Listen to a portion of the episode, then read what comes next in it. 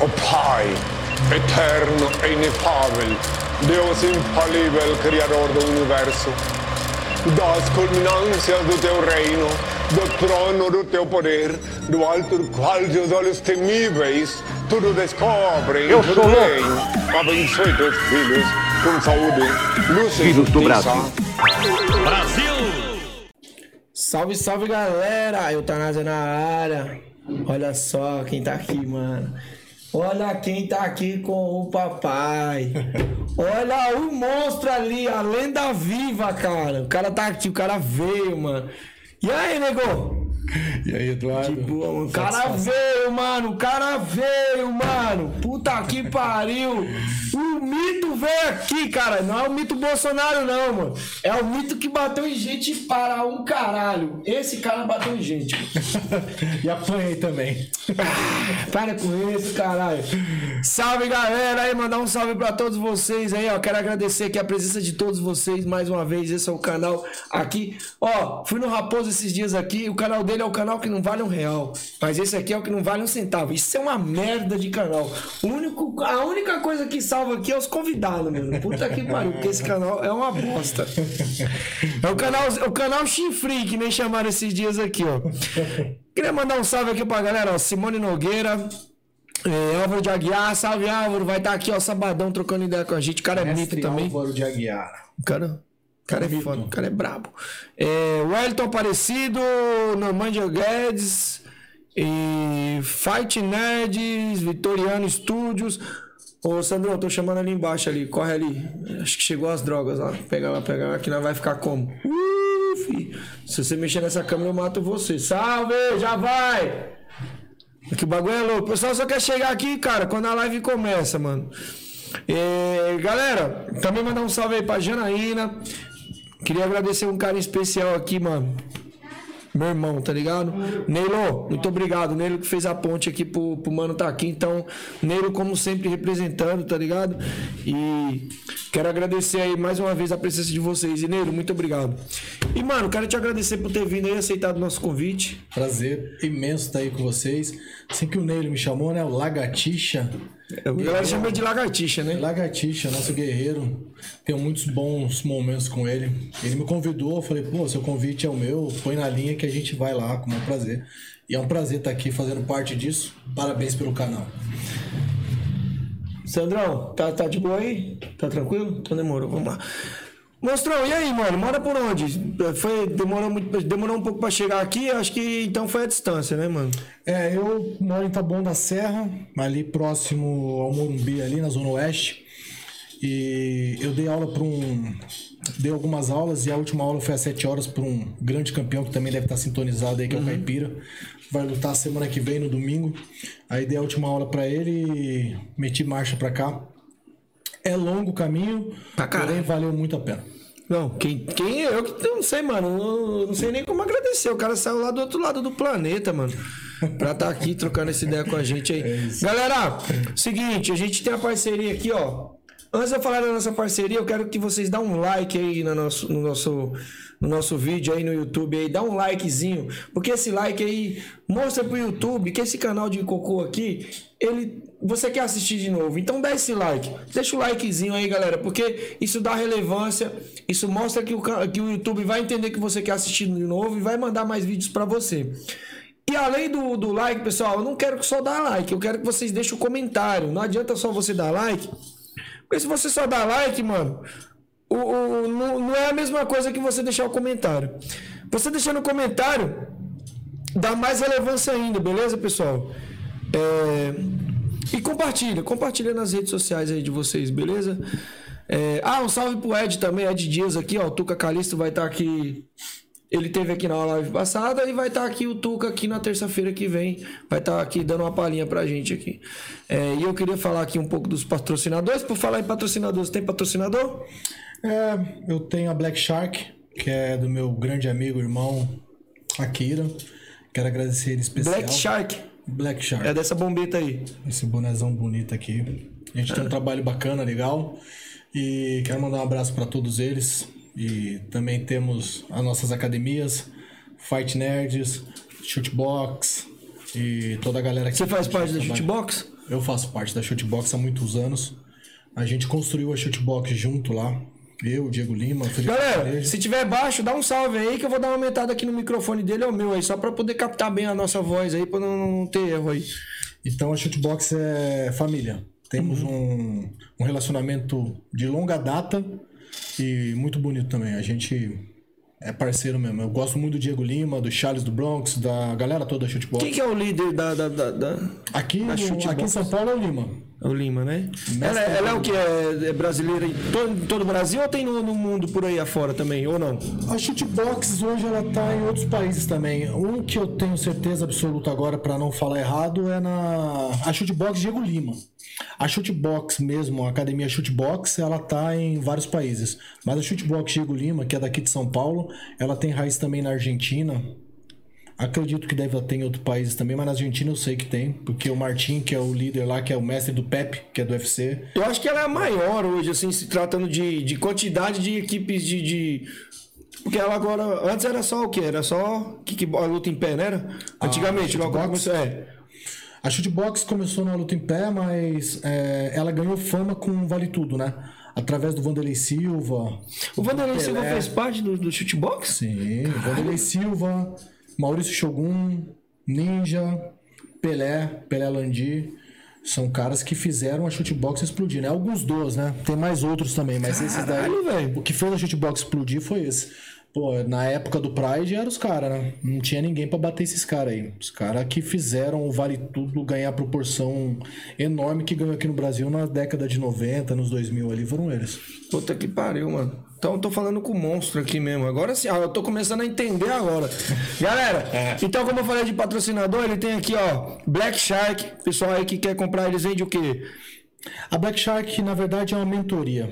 A gente, Ah, vocês tipo. a gente vende, a gente não vende, a gente leva mentoria pra, pra galera, pra empresas, pra, pra policiais, pra comunidade, enfim, a gente tem uma mentoria de ensino que a gente baseia as artes marciais de uma forma que a arte marcial entra na vida da pessoa para agregar valores, não só para ensinar a pessoa a dar soco, a dar chute, mas também usar a arte marcial como uma filosofia de vida. Então a Black Shark ela entra nesse ramo também de poder levar a arte marcial como uma filosofia de vida, não só como uma defesa pessoal ou esporte em combate. Então ela é tipo uma entidade, vamos chamar assim. Uma entidade. Pode ser considerado. Uma entidade que faz esse trampo aí de. de, de... De, de, de trazer para vamos falar assim de trazer para periferia para a galera mais carente ou até para outras para outras comunidades assim, para que faça que a galera entre na luta entre no modo da luta e não só para dar porrada mas como você falou para ter mais um estilo de vida é isso Através das artes marciais, eu sou exemplo vivo disso, é, a gente consegue mudar a nossa vida. Você também pratica arte marcial, você sabe. A arte marcial ela tem relevância não só para a parte competitiva, mas também para a parte que envolve valores, para a parte que envolve consciência de vida. Então, através das artes marciais, eu deixei de fazer muita coisa errada que eu fazia na minha época de adolescência, e através disso, eu consegui melhorar minha vida e a vida da minha família. As artes marciais hoje eu tenho ela não só como uma parte esportiva, mas também tenho a arte marcial hoje como uma parte filosófica, porque eu tenho a arte marcial como modo de vida.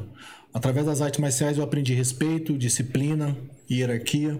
Então, através das artes marciais você melhora a vida de uma criança, você melhora a vida de um jovem, de um adolescente, porque melhorou a minha. Se melhorou a minha, pô, pode melhorar a vida de outros também, né? Com certeza, com certeza. O, é, o esporte em geral, né? A gente quer da, da arte marcial, mas o esporte em geral não é só a arte marcial, não é só esporte de contato. O esporte em si, ele, ele liberta né, as pessoas de muita, muita coisa que acontece. E como você está falando, mas como a gente é do, do, do, do esporte de contato, a gente tem a, a parte da disciplina, né? Mais a disciplina que você tem que seguir, a, a hierarquia, tudo isso, né? Então, como eu tava falando, galera, eu tenho, até a gente tem a parceria aqui com a Máximo, e a Máximo ela vende caneleira, luva, protetor bucal, bandagem. Hoje ela é a maior marca de equipamentos do, do Brasil. É, disparado, então você que quer comprar uma caneleira, uma luva, você vai ganhar 10% de desconto aí com o nosso cupom camisa 10, então entra lá no site lá é, www.maximum.com.br. O link vai estar na descrição. Então você dá uma clicadinha aí, você já vai cair direto lá no site, lá vai poder comprar seus equipamentos. E ganhar 10% de desconto usando nosso cupom de desconto camisa 10, beleza, galera? Faz, compra bastante coisa que eu preciso ganhar dinheiro. Meu, água com gás dá vontade de arrotar pra caralho. Não tá Então, acostumado? Pessoal, que for, pessoal que for fazer as compras, compra lá, dá essa força, porque eu preciso comprar um monte de coisa aqui que eu quero que, essa, que esse canal comece a valer pelo menos a 50 centavos, né? Não vai ser que nenhum raposo da vida, mas a gente vai chegar lá. E vamos começar agora o nosso bate-papo. Mano, como que você começou? Onde você começou essa parada de luta aí? Foi, foi com, com luta em pé? Foi com luta no chão? O que, que que te deu esse gatilho pra lutar, mano? Eu fui jogado para as artes marciais porque eu tive um padrasto muito violento, bebia bastante, e quando ele chegava em casa, ele agredia muito a minha mãe e também eh, me agredia também. A minha mãe, como uma forma de me proteger, ela me ingressou nas artes marciais. Ela queria me colocar no karatê. E quando eu vi eles fazendo aqueles kata, eu não gostei. Achava que aquilo não era pra mim. Na capoeira eu também tive a mesma sensação. Achava que era uma dança, não achava que era uma defesa pessoal. Diferente de hoje que eu dou muito valor a todas as artes marciais. Sim. E quando eu fui em uma academia de contato total em cima de um sobrado totalmente Já é MMA, já? era, era, era uma arte marcial chamada contato total, era vale tudo. Valia tudo mesmo. Então, quando eu cheguei lá, o, o cara já caiu desmaiado na minha frente, com o nariz quebrado. Ou seja, você já queria ver mesmo era treta logo ali. Você já queria mesmo era, tipo assim, a parte da luta mesmo. Porque a arte marcial, pra mim, no começo, era uma forma de sobrevivência, né? Eu tinha que fazer arte marcial pra sobreviver aos ataques do meu padrasto.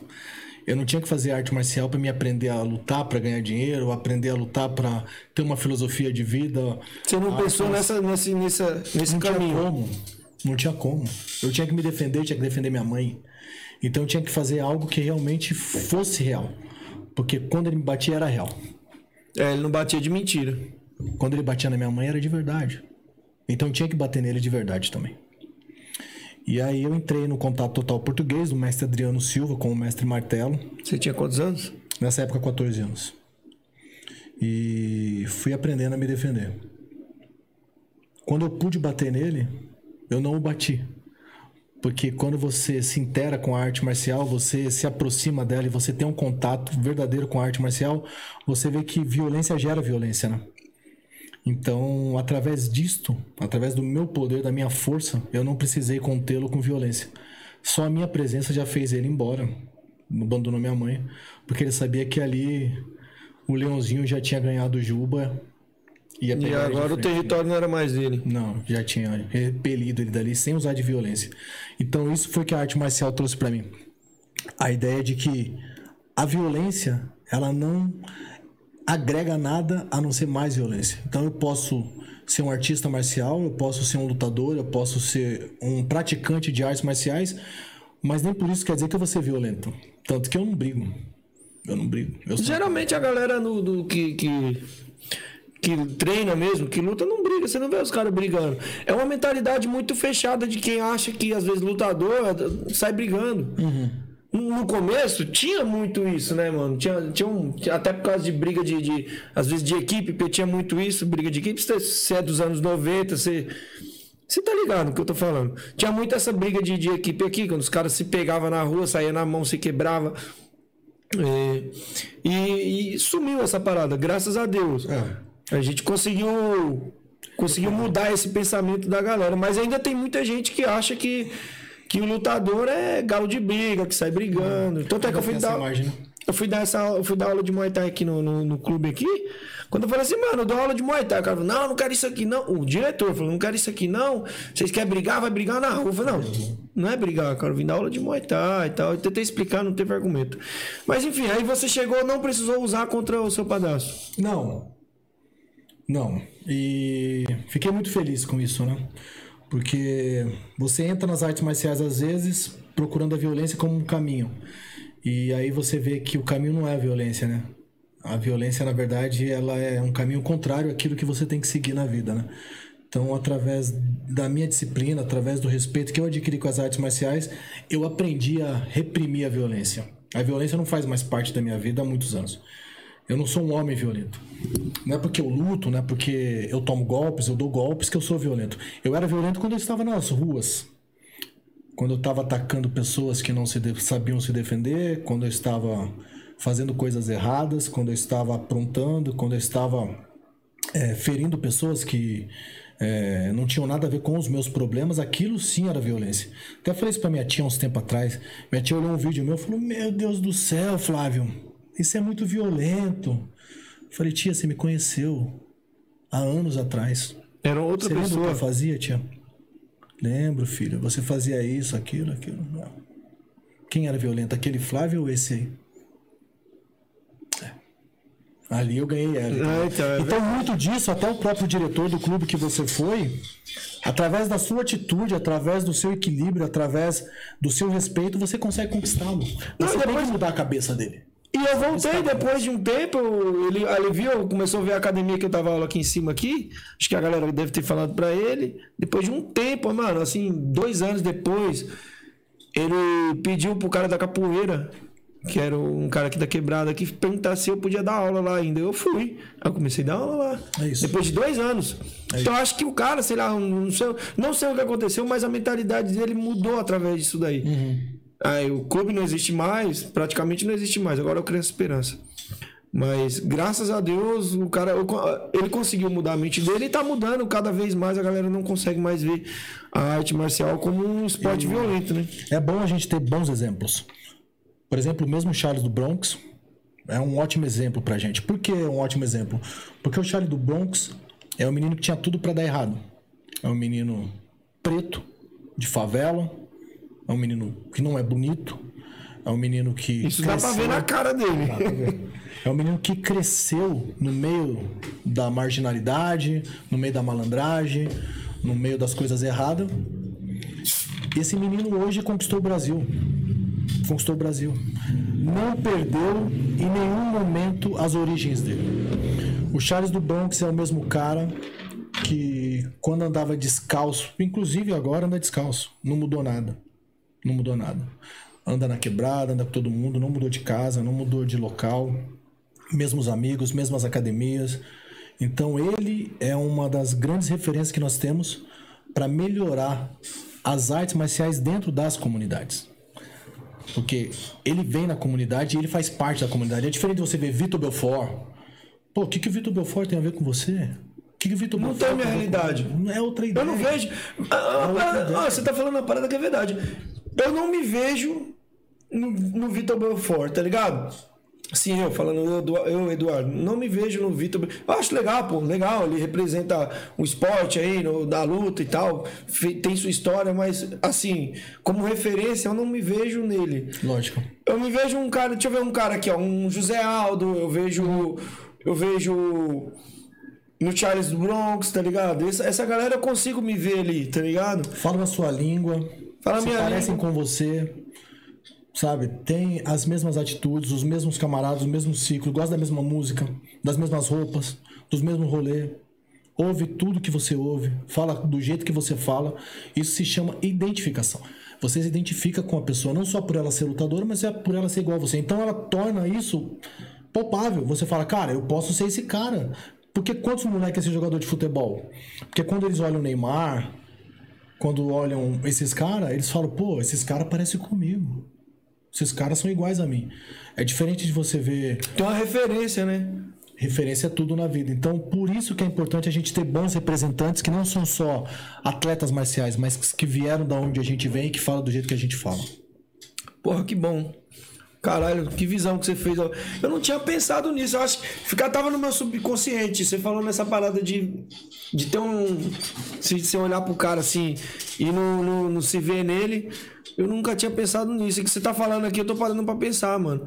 E, mano, é, também não é só no, no futebol, não é só no, no, no, no, no- MMA. Tem outros esportes, mas agora no momento é que, como você tá falando, assim, esse, o Charles do Bronx, mano, ele é um puta cara, mano. Humildão, pelo que eu vejo, sim. Eu não conheço ele pessoalmente, mas eu vejo que ele é um cara bem. Bem, bem Não mudou nada. A gente pô, tenho uma amizade de longa data, somos irmãos assim. Ele me chama de mestre com muito orgulho. A gente não tenho, eu não tenho nenhuma ligação com com o sucesso dele, não quero me vangloriar disso. A gente treinou junto, instruí-lo em alguns momentos, mas tudo que o Charles do Bronx conseguiu é fruto do trabalho dele e dos treinadores dele, Diego Lima, Cícero, Macaco, são os caras que fizeram o Charles. Mas a gente, pô, tem uma, uma aproximação muito boa e dentro da academia a gente tem esse respeito e assim, é, eu tenho ele como exemplo porque ele não mudou, cara. E não vai mudar. O dinheiro não muda a pessoa. A pessoa com dinheiro, ela mostra a cara dela. É, É diferente. Ah, o dinheiro mudou esse cara. O caramba, meu irmão. Esse cara nunca foi o que você achou que ele era. Ele só precisava de um ponto pra ele mostrar quem ele era. Tô errado? Quantos caras na comunidade, quantos caras em qualquer lugar que você conhece conseguem um status ou conseguem um pouco de dinheiro e mostram a cara deles? Na verdade, não mudou. Mostrou a cara. E a cara do Charlinho é essa, meu irmão. É essa. Não tem essa. Não vai mudar. O dinheiro não vai mudar ele. É, o sucesso não vai mudar ele. As roupas não vão mudar ele. Os carros não vão mudar ele. As motocas. Ninguém vai mudar o Charles porque ele é isso. Então isso é importante. Nem ele consegue mudar ele. Mesmo que ele quisesse. Nem que ele quisesse. Acho que um cara, quando ele nasce assim, quando é aquela pessoa, é, tá enraizado. não- às vezes nem se ele tentar, ele consegue mais. Porque isso aí já, já é da, da origem da pessoa, né, mano? É isso aí. E, e, mano, você lutou no, no seu primeiro evento que você lutou, já começou no. Você lutou o Rio Heroes, né? Lutei. Mas não foi o primeiro evento, não. Eu já vinha de uma carreira. Eu tinha uma carreira muito boa no MMA. É, tinha morado um tempo nos Já era MMA, cham- chamava sempre, não chamou luta livre. Eu comecei no Vale Tudo, no começo lá com o contato total. Qual que era a diferença vale tudo, MMA? Qual que é a diferença de um. é, tipo assim, contato livre, né? A pessoa fala. Contato total. Contato total. Qual era a diferença? M- é, Rio Hero, é, contato total, luta livre. Qual que é a diferença entre o MMA? O Vale Tudo, que é a origem de tudo, quando começou lá com o Hélio Grace, Rickson Grace, Royce Grace, a família Grace, não tinha regras. É, e era um estilo contra estilo. Então eu, eu fazia jiu-jitsu, eu só fazia jiu-jitsu. Você fazia muay thai, era só muay thai. O outro era kickbox, o outro era o box. Então não tinha esse mix martial arts. O MMA é o mixer martial arts. É a mistura das artes marciais. Então para você hoje lutar MMA, você tem que saber tudo. Você tem que saber boxe, tem que saber muay thai, tem que saber wrestling, tem que saber Judô. é, jiu-jitsu, judô. Você tem que saber. Você não pode chegar lá só com uma arte marcial. Se você chegar lá só com uma arte marcial, Vai rodar. Vai rodar. Então, no começo não. No começo a gente tinha o Vale Tudo. Eu entrava lá com o Muay Thai e eu representava o Muay Thai. Então eu representava uma bandeira. Hoje a bandeira que você representa é a bandeira da sua equipe. Quando você E não do meu estilo de luta. não tem mais o seu estilo de luta. Você pode ter ra- raízes Sim. num certo estilo, mas não predomina que você vai chegar lá e você vai fazer só isso. Então, se a luta tiver ruim em pé, você, bota, você pode colocar a luta para baixo. Se você tiver habilidades para isso, se você tiver o jiu-jitsu para isso, você faz. Os caras tá falando aqui, ó, já, já começou. Before visão, mijou pro Flávio. Before visão, mijou pro Flávio. Ia rolar a luta você com ele? Não. Na verdade, o que houve foi o seguinte: é, o Belfort treinava com a gente na academia do Macaco, lá na Cancioneiro Popular, no Macaco Goutinho. E o Belfort, ele, como em 100% das outras academias que ele fez parte, ele saiu e trancou as portas, né? Porque o Belfort, ele não é muito de equipe, né? O Belfort, ele tem a cabeça centrada para ele, ele pensa nele. É aquele cara que é, ele vale mais que todo mundo. Então, a gente tinha um contato na que academia. merda, hein, velho? Faz parte. né? Mas ele teve sucesso, assim, né? O jeito Sim, dele, a é. gente não. Eu não entendo, eu não faço parte desse grupo, mas eu aprendi a não criticar. Mas a verdade tem que ser dita. Quando ele saiu da academia, saiu pela porta de trás, teve problemas aqui também, assim como ele teve problemas em 100% das academias onde ele pisou. E aí eu lutei o Rio Heroes, que virou uma polêmica tremenda, tá ligado? Tremenda. E o Belfort me criticou muito na televisão. Na Globo, no Fantástico. Deixa eu, cara, deixa eu, deixa eu ver se foi, se foi isso, cara. Eu, eu tava tentando lembrar uma cena, não sei se foi você, mano. Que tinha quebrado a mão, não sei o quê. Mano, pra você ver, mano, eu vi essa reportagem, falou assim, mano, eu quebrei minha mão não sei quantos lugares, mas eu tinha que pagar minhas contas. Aí depois ele. Não sei se foi ele que falou, mas falou assim: ele não luta em tal evento mais, porque ficou lutando em evento clandestino e não sei o quê. Foi essa parada, mano? Eu, não- eu tô falando aqui algo que vem na minha mente aqui, que não. não- O que pesou muito, o Eduardo, foi a questão do, do vidro. Que eu tava lutando com o cara numa academia e eu dei uns golpes no cara, o cara caiu em cima de uma parede e tinha um vidro, o vidro caiu em cima da Eu vi, eu, eu ia baixar esse vídeo aqui. E, e isso foi uma polêmica muito grande, né? Então, o que, que a mídia fez, como sempre faz? Polemizou tudo, né? A Record, eu vi lá. Polemizou. Passou na Globo, na Record, na, no SBT, na Bandeirantes, ficamos famosíssimos na época.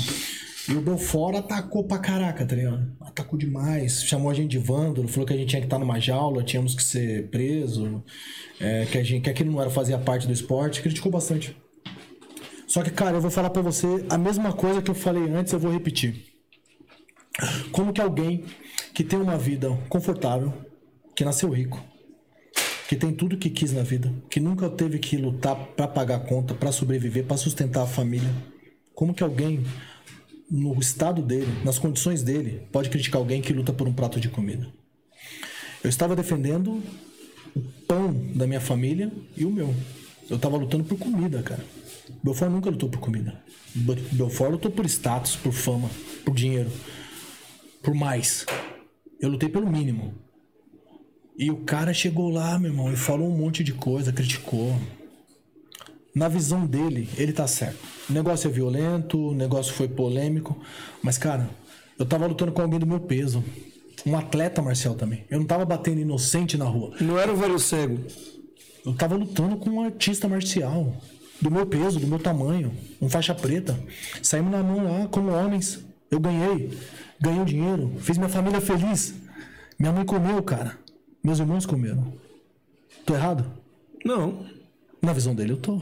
Ele sabe o que é isso? Ele sabe o que é isso? Ele não sabe o que é isso. Ele deve saber porque ele deve ter assistido algum filme. Então isso tornou a Mas não faz situação- parte da realidade dele. Chegou as coxinhas. Obrigado. Então isso tornou a situação um pouco tensa entre a gente. Nunca foi boa, né? Nunca tive ele como espelho, como referência, como a gente tá falando agora. Mas é, fez parte da história. Graças a ele também eu pude também me defender. Graças ao que ele falou, eu tive voz através da liga com o Taíde, com o Rafinha Barros. Eles me deram voz, eles entenderam o meu lado, colocaram o ar. E O Taíde é do caralho, hein, mano. Taíde é um grande amigo. Taíde, Mano Brown. Taíde os é amigos foda. próximos. Eu gosto do Racionais, mas eu, assim, tipo assim, falando de, de rap, como você tá falando de rap. Eu sempre curti rap, né, mano? Eu curti rap a vida inteira quando era moleque. Agora mudei mais um pouco o estilo de música, mas sempre curti rap, tá ligado? E o Taíde de J1, mano, Taíde de J1, pra quem não conhece, mano, que. Você tá ligado? Os caras é de muitos anos, eu sempre, mano, fã dos caras, tá ligado? Acho que pra mim é um dos maiores aí no rap. Eu gosto pra caramba. Rap foi a minha trilha sonora da vida, né? É, Rap mano. que é. é. Periferia, né? Periferia. Periferia anos 90, começando comecinho de, de- dos anos 2000 ali. é, geralmente pegou essa. essa é, é- é rap, né, mano? Sempre foi ali mais do rap. Samba e rap, né, mano? Porque periferia, você tá ligado? É mais essa a gente tá falando de identificação, né? Sim, sim. É a música que tá mais próximo da gente. Então você vê. Hoje é funk, mas antigamente, pra é quem não funk. conhece, a galera que tá chegando aí agora, o funk de antigamente, a, nossa realidade era o rap. Uhum. Era, era os, os- Como é que você diria hoje? Tem os, os pancadão, era o. Era os bailes, tá ligado? Os bailes da época eram os, fã- os rap, né, mano? Repão, pô. Taíde, Racionais. Você é louco, mano. Bagulho, mano, Geraldinho. Eu fui em tanto, velho. Eu fui em tanto. Eu fui na época do sabotagem aqui, ó. Tem um- aqui tem um. O campo de satélite aqui, ó. É, foi o último show de rap que eu fui, né, mano? Aí eu parei de ir. Foi quando o, Sabotagem morreu, tá ligado? Eu muito fãzão do, do Sabotagem, morreu, fiquei triste pra caralho. E acabei não indo mais. Que foi aqui. Aí ele me deu um maior abraço, né, mano? Tipo assim, eu, eu cheguei, eu falei, "Ei, salve, Sabota. Não salve, porque a gente não falava salve. Eu falei, ei, Sabotagem. Mano, ele olhou assim pra mim, ele tava com a lupa, ele olhou assim, salve, mano. Tipo, falou, e aí, mano? Me pegou, levantou assim, me soltou. Tá ligado? E seguiu, mano. Cara loucão? Cara loucão. Eu tive muito contato com ele. A gente foi até pro um evento chamado Ubuntu lá no Rio de Janeiro. A gente foi num ônibus. Ubuntu quer dizer amizade, né, mano? Acho que... Ubuntu é, é uma palavra afri- africana que quer dizer eu sou quem sou porque você é.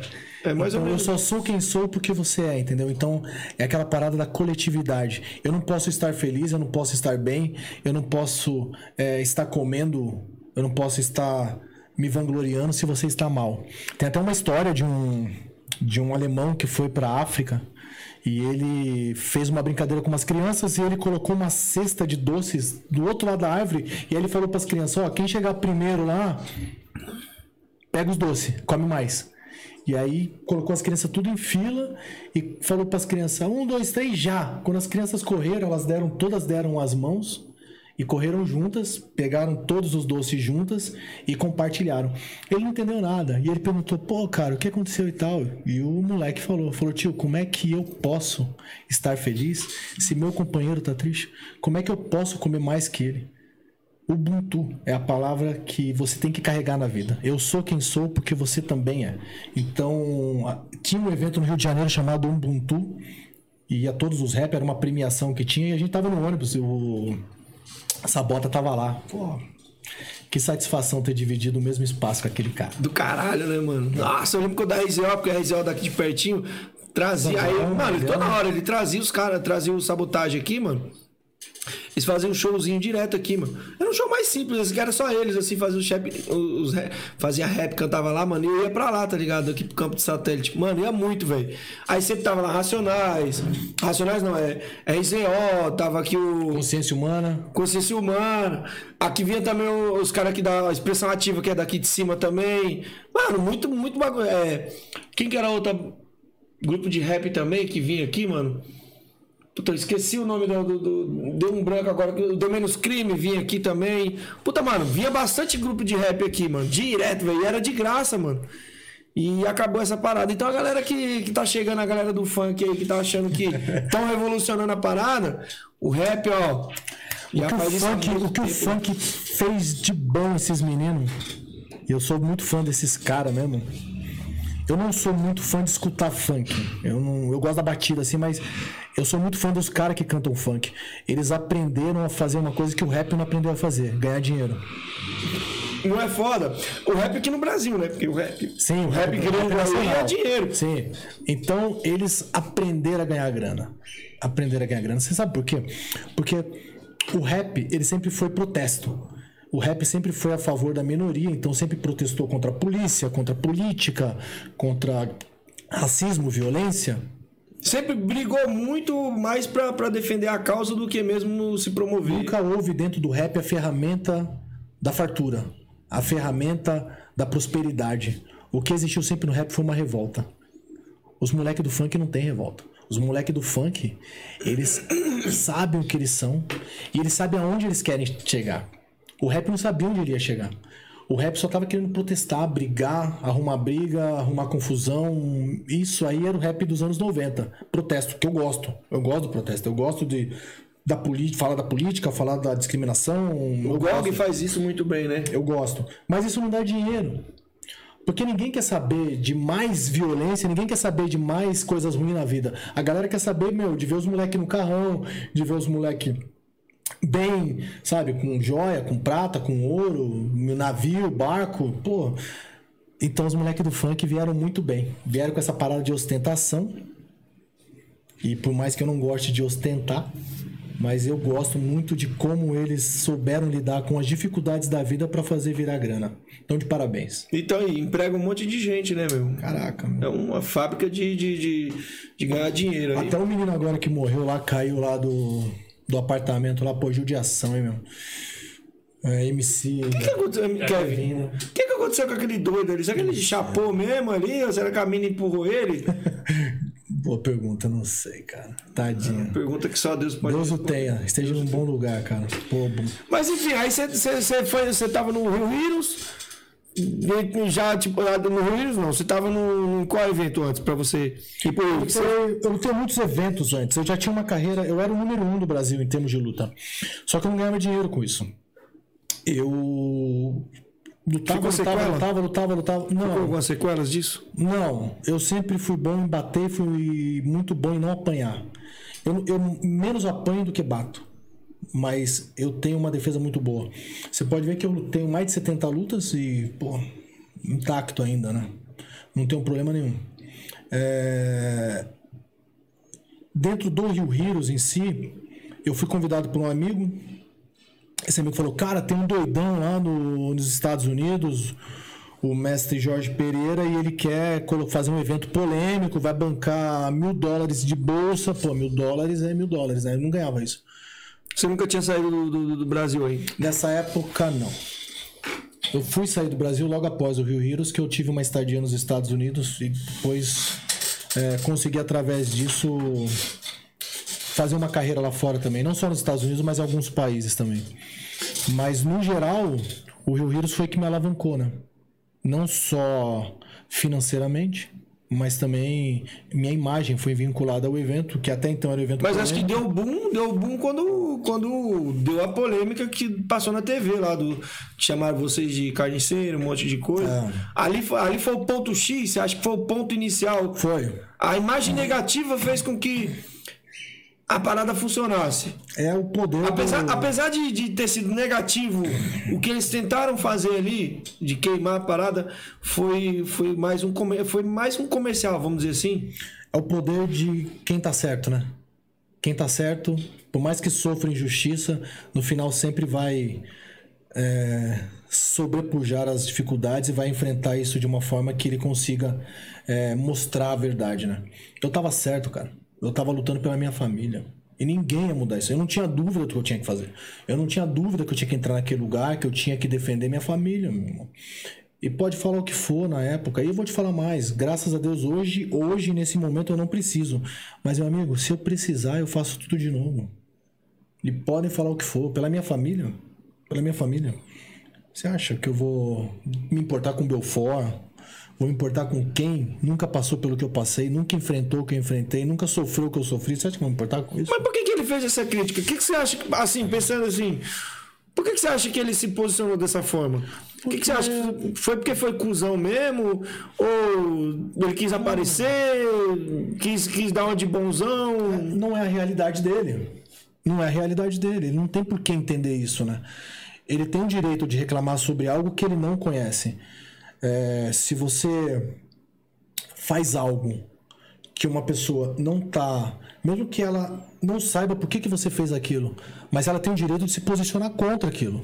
Ele se posicionou contra porque ele não entendia o porquê que eu tinha que fazer aquilo. Ele não entende o que é passar fome, ele não entende o que é passar dificuldade, ele não entende o que Mas ele já te conheceu pessoalmente? já, lógico. Lógico. Lógico que já. A gente Caralho. treinou bastante na Gold Team. E... Mas é, é- é o Belfort, né? Belfort. Ele tem um jeito dele e... e através disso ele me deu força também. Então eu tenho que agradecer a ele, né? É, querendo ou não, foi o que te. Foi o que me alavancou. o que te alavancou. Foi Pra a alguns- mídia negativa dele. O que pra muitos poderia ser, tipo assim, um. Como é que eu posso dizer? Poderia ser uma tristeza, né? Tipo, ruim, ficar, ai, nossa, ele falou isso, vou acabar minha carreira. Foi um ponto de, de partida. Se ali, um- você não tem dúvidas sobre quem você é, por que você está fazendo e aonde você quer chegar, ninguém te breca. Ninguém te breca. Eu não tinha dúvida nenhuma. Se teve alguma coisa que eu tive certeza na minha vida, foi sobre isso. Então, a gente repete. Se você tem certeza de quem você é, aonde você quer chegar e os motivos pelo que você está fazendo isso, se você tem essa certeza, ninguém te breca, só você mesmo. Enquanto essa certeza estiver brilhando dentro do seu coração, ninguém te breca. Então eu não tinha dúvida. Por que queria me brecar? Quem é ele para brecar meus sonhos? Quem é alguém para brecar os seus sonhos? Ninguém. Você entendeu? Só você pode se boicotar. Mais ninguém. Porra, mano. É verdade, mano. É verdade. Se você não. É igual. Teve, teve galera. Eu sei que tem galera até hoje que olha. Você tá falando isso, eu tô me vendo, tá ligado? Nessa situação. Olha pro meu canal, tá ligado? Que eu tô começando, eu tenho mil inscritos, mano. Tenho mil inscritos. É muito? Pra mim é. Pra outros que olham pro meu canal, é um canal de bosta. Mas eu acredito nisso e e eu falo, eu quero fazer, eu tô fazendo exatamente isso que você tá falando. Eu sei onde eu quero chegar e vou chegar. Não importa a crítica. E teve gente que não acreditou, não vai e não tá acreditando. E mesmo que eu chegar, não vai acreditar. Mas foda-se. Eu vou, vou continuar lutando. e você tá falando isso aí, cara. Pra mim, mano, é, vale como, tipo assim, como fosse um conselho. Porque é uma realidade, tá ligado?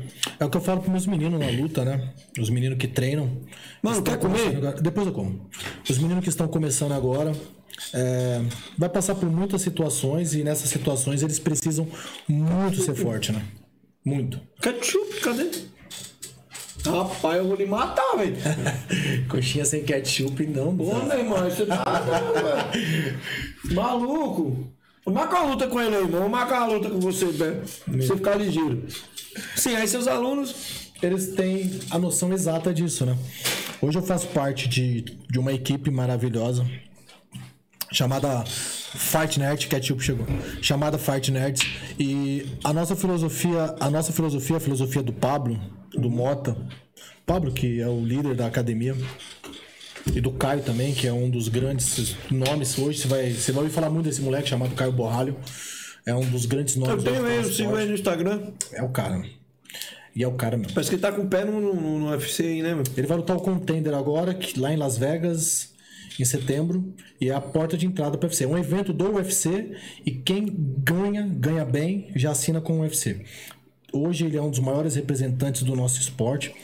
E assim, é, são pessoas que me fizeram bem. Depois de muitos anos de artes marciais, o que eles fizeram por mim, às vezes esses anos todos não fez.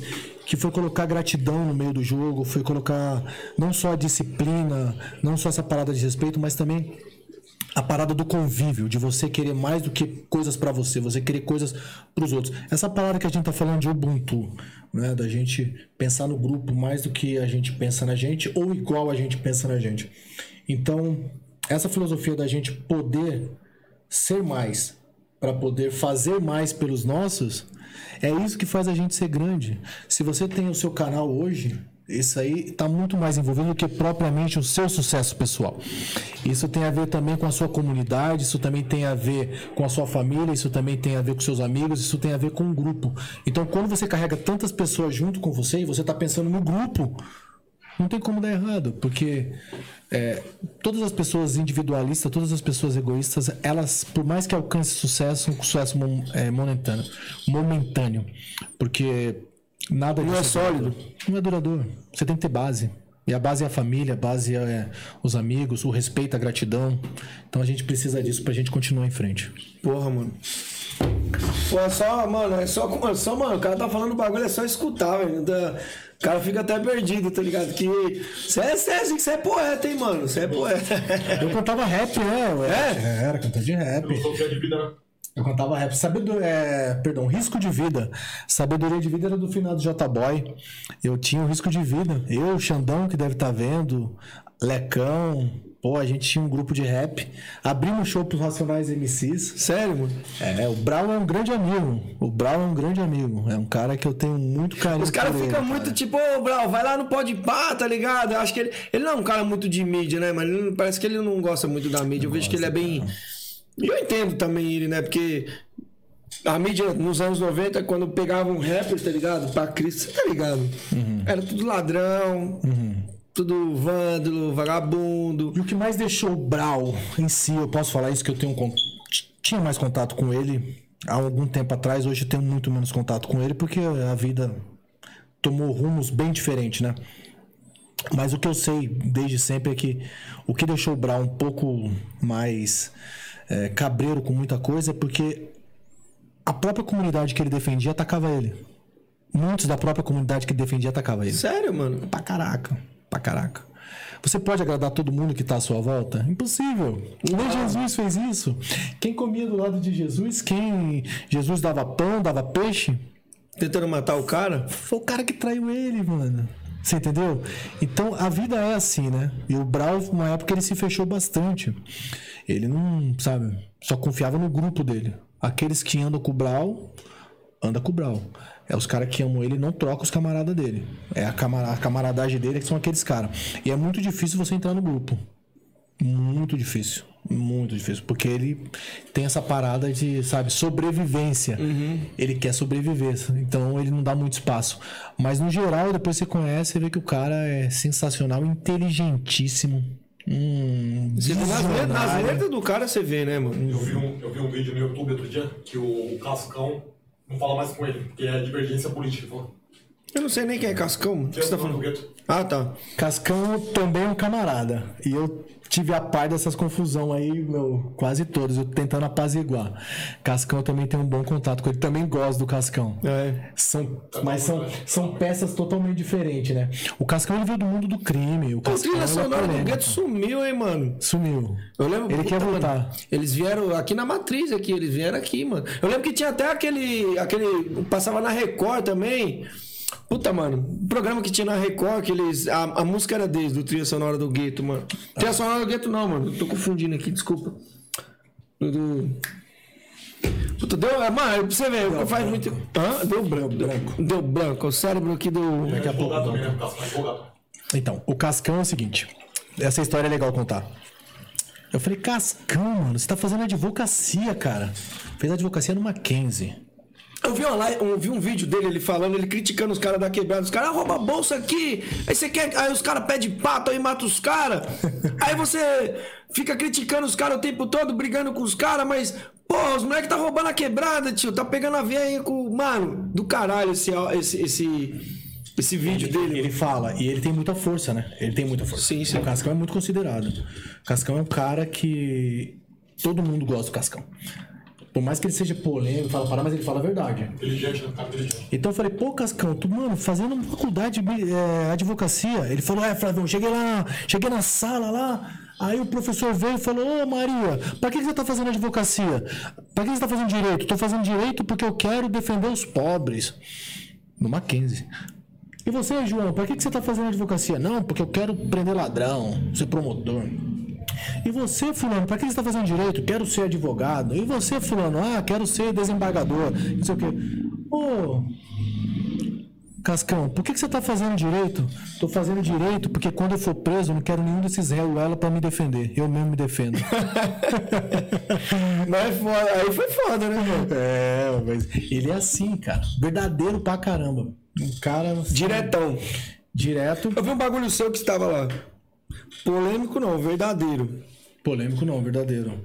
Porque, na minha visão, o que, que é o cara polêmico? Deixa eu só falar, deixa eu ler aqui um negócio aqui que o Raul Missori tá falando aqui. Falando que é ser. Ele falou assim, ó. Salve Flavão, sou muito seu fã. Mano, você acha que ter lutado no Rio Heroes atrapalhou para entrar no UFC? Eu ia fazer essa mesma pergunta para você. Então daqui a pouco você responde. Vamos, vamos só continuar aqui a, a ideia aqui. Do, do, do rap aqui que a gente tá falando aqui. Bom, enfim, por que que você parou com, com rap? Só pra gente fechar a parte do rap. O rap foi porque a luta fez mais sentido pra mim do que o rap, né? Eu já lutava, já já treinava, já lutava, mas o rap ele começou a se distanciar porque não dá pra você ser lutador e você ser cantor de rap. Não dá pra você acordar cedo pra treinar e dormir tarde num show de rap. Não As duas consomem muito, né? Não dá, cara.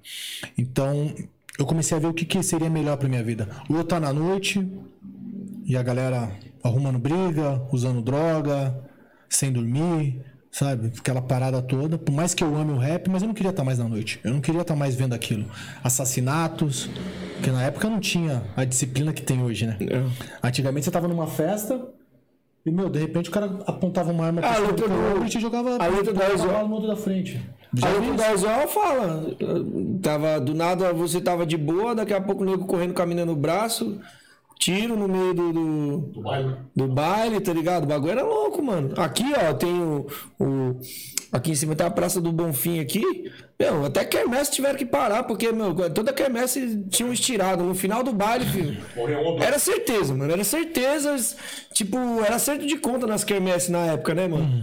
Era. Mano, quando tinha quermesse, mano, era acerto de conta. Quebrada era foda. Você já sabia que ia rolar um. Aham. Você só esperava, só quem vai ser o da vez. Ninguém sabia, mas ia ter alguém. E eu tive que fazer uma opção, uma escolha, e a escolha foi, logicamente, a luta, porque é, para modo de vida, para uma vida saudável, uma vida feliz, uma vida com mais projeções para o futuro, a luta me daria mais espaço. Por mais que eu tivesse um talento para rap, eu escrevo bem, eu ainda hoje escrevo muitos poemas, gosto de ler pra caramba, mas eu via que eu não teria é, como fazer minha mãe tão feliz como na luta, né? Minha mãe falava, quando minha mãe falava de mim, ela não me falava como cantor de rap. Ela me falava como lutador pras amigas dela. Ai, meu filho é lutador, olha os troféus dele, não sei o que lá. A parte do rap pra ela, tá ligado? Era tipo, mano, larga disso, filho. Esquece isso, meu. Então eu vi E você tava em duas carreiras ali, mano. Mal vista pra caralho nessa época. Pô, é verdade, né? Eu gosto de ser polêmico mesmo. Não, é, mano, ó. verdade. Rap. Era rapper, né? A gente chama de rapper, né, mano? Não era cantor, era rapper.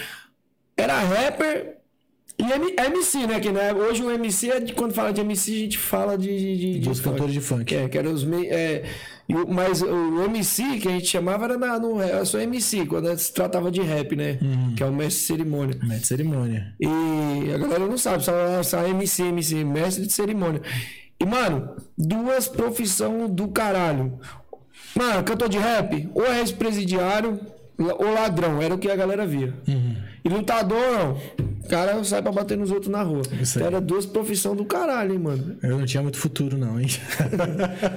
Mas você provou que, que a galera tava errada, mano. Só É isso hoje aí. você tá aqui, mano. É isso, é E isso. você é exemplo pra muitos, tá ligado? Hoje, pra quem é de verdade, A mano. gente. O nosso caminho nunca é perfeito, né? Deixei muitas. Deixei muitas boas recordações, deixei muita saudade por onde eu passei, mas também deixei também é, muitas situações ruins. A gente aprende com os erros, não se arrependemos de nada, porque é através dos erros que nós nos tornamos quem nós somos hoje seguimos em frente. Mas lamentações, é, desespero por que aconteceu no passado não existe dentro de mim. Tudo foi resolvido muito bem. Eu sei que através disso hoje eu sou o Flávio Álvaro que está aqui na sua frente aqui trocando uma ideia sadia e tentando passar uma boa informação para todo mundo. Sim. É, deixa eu ver aqui. Ah, então, o, o Raoni tá falando aqui. Ele falou pra mim, sim, sim, ele, ele falou pra mim, de você, o Raoni, foi, mano, ele também foi um dos que comentou, mano, chama o, o Flávio e tal, o cara é foda, o cara é sinistraço e tal. Mano, a galera pediu pra você, pra mim te chamar. Mas, tipo assim, eu nem sabia. Tipo, Eu vi, eu vi a galera do Rio Rios, mas eu não sabia, tipo, quem era quem ali, tá ligado? Só acompanhava assim, via, mas não sabia quem era quem, as pessoas. Mas enfim, você saiu do evento e entrou no evento do, do, do Rio Rios como? Como que veio? Quem chegou pra você e disse, mano, tem um Rio Rios, vai dar um dinheiro. Foi o Belo, um camarada meu, faixa preta de jiu-jitsu do Jorge Pereira. O Jorge Pereira tinha um milionário americano chamado Jason que queria fazer um evento nas regras do Vale Tudo Antigo. É, só que com mais polêmica, em lugares clandestinos, com um- uma violência. Ele é tipo mais, aquele, né? aquele gringão que queria estar no meio da- das paradas erradas. Ele era, um, ele era um visionário.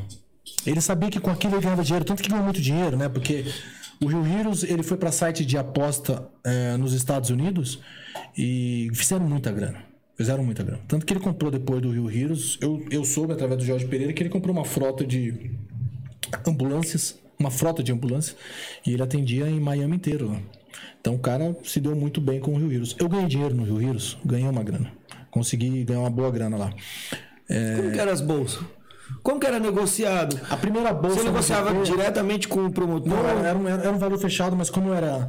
Na primeira luta era um valor fechado. Então eu ganhei muita luta lutando dentro de piscina vazia, lutando em. Dentro da piscina? Piscina vazia. Sem água. Piscina mesmo? Aquelas Piscina. O cara esvaziou a piscina dele. um- cimento, não de plástico, de cimento mesmo.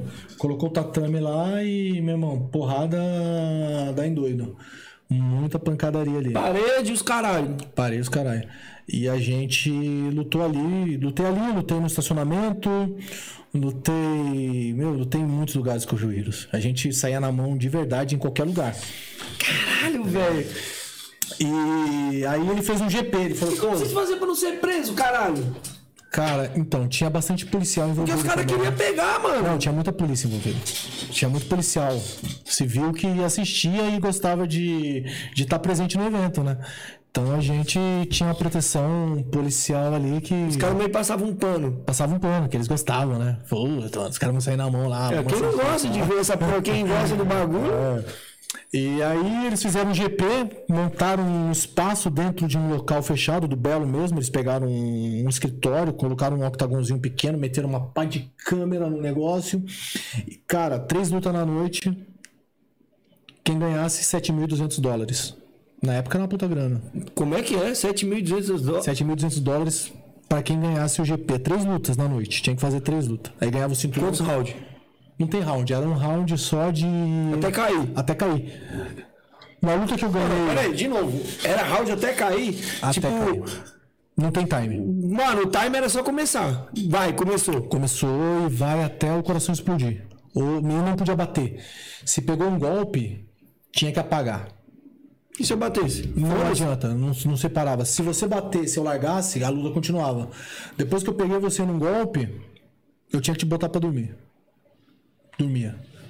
Não tinha esse negócio de desistência. O Rio Heroes não existia. Desistência é só se apagar. Desistência pagou. Pagou, desiste. E aí a primeira bolsa 7.200 dólares. Aí se você voltasse, ganhasse de novo 14.400 dólares.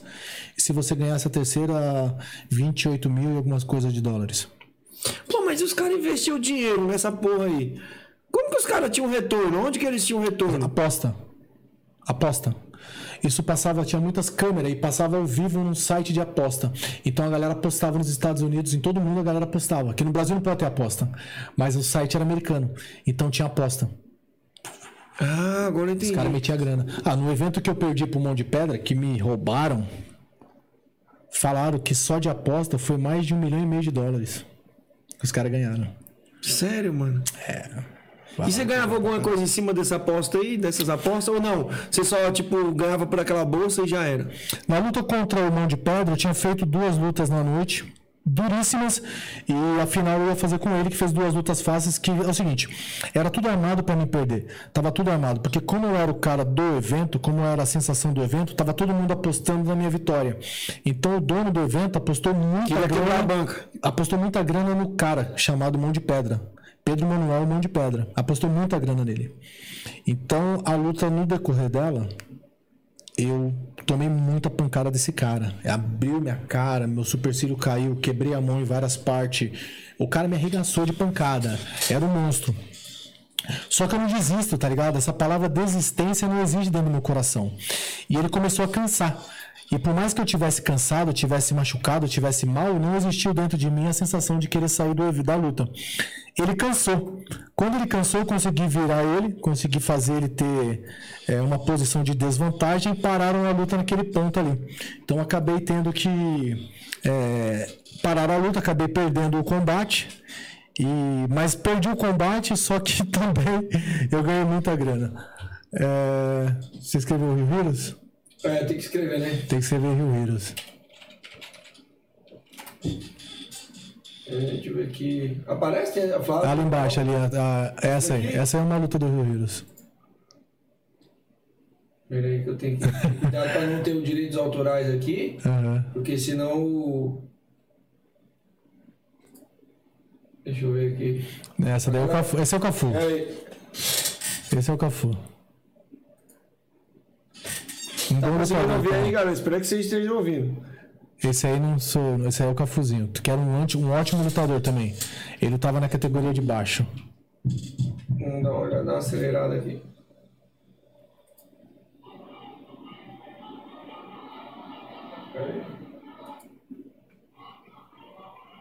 Não, aqui é Esse é o GP do Cafu. Tem que colocar Flávio Álvaro Rio Heroes. Flávio Álvaro Rio Heroes. É.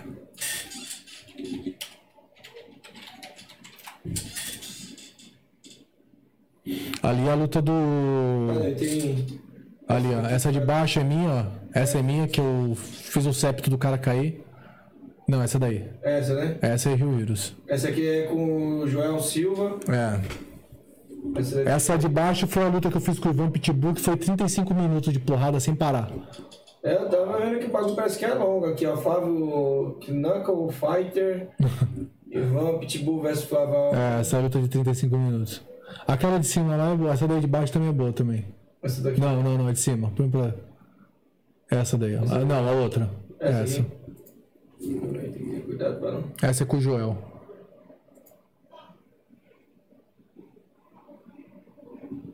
Será que tá saindo. Será que tá saindo nosso áudio aí? Será que tá saindo nosso áudio aí? Tá.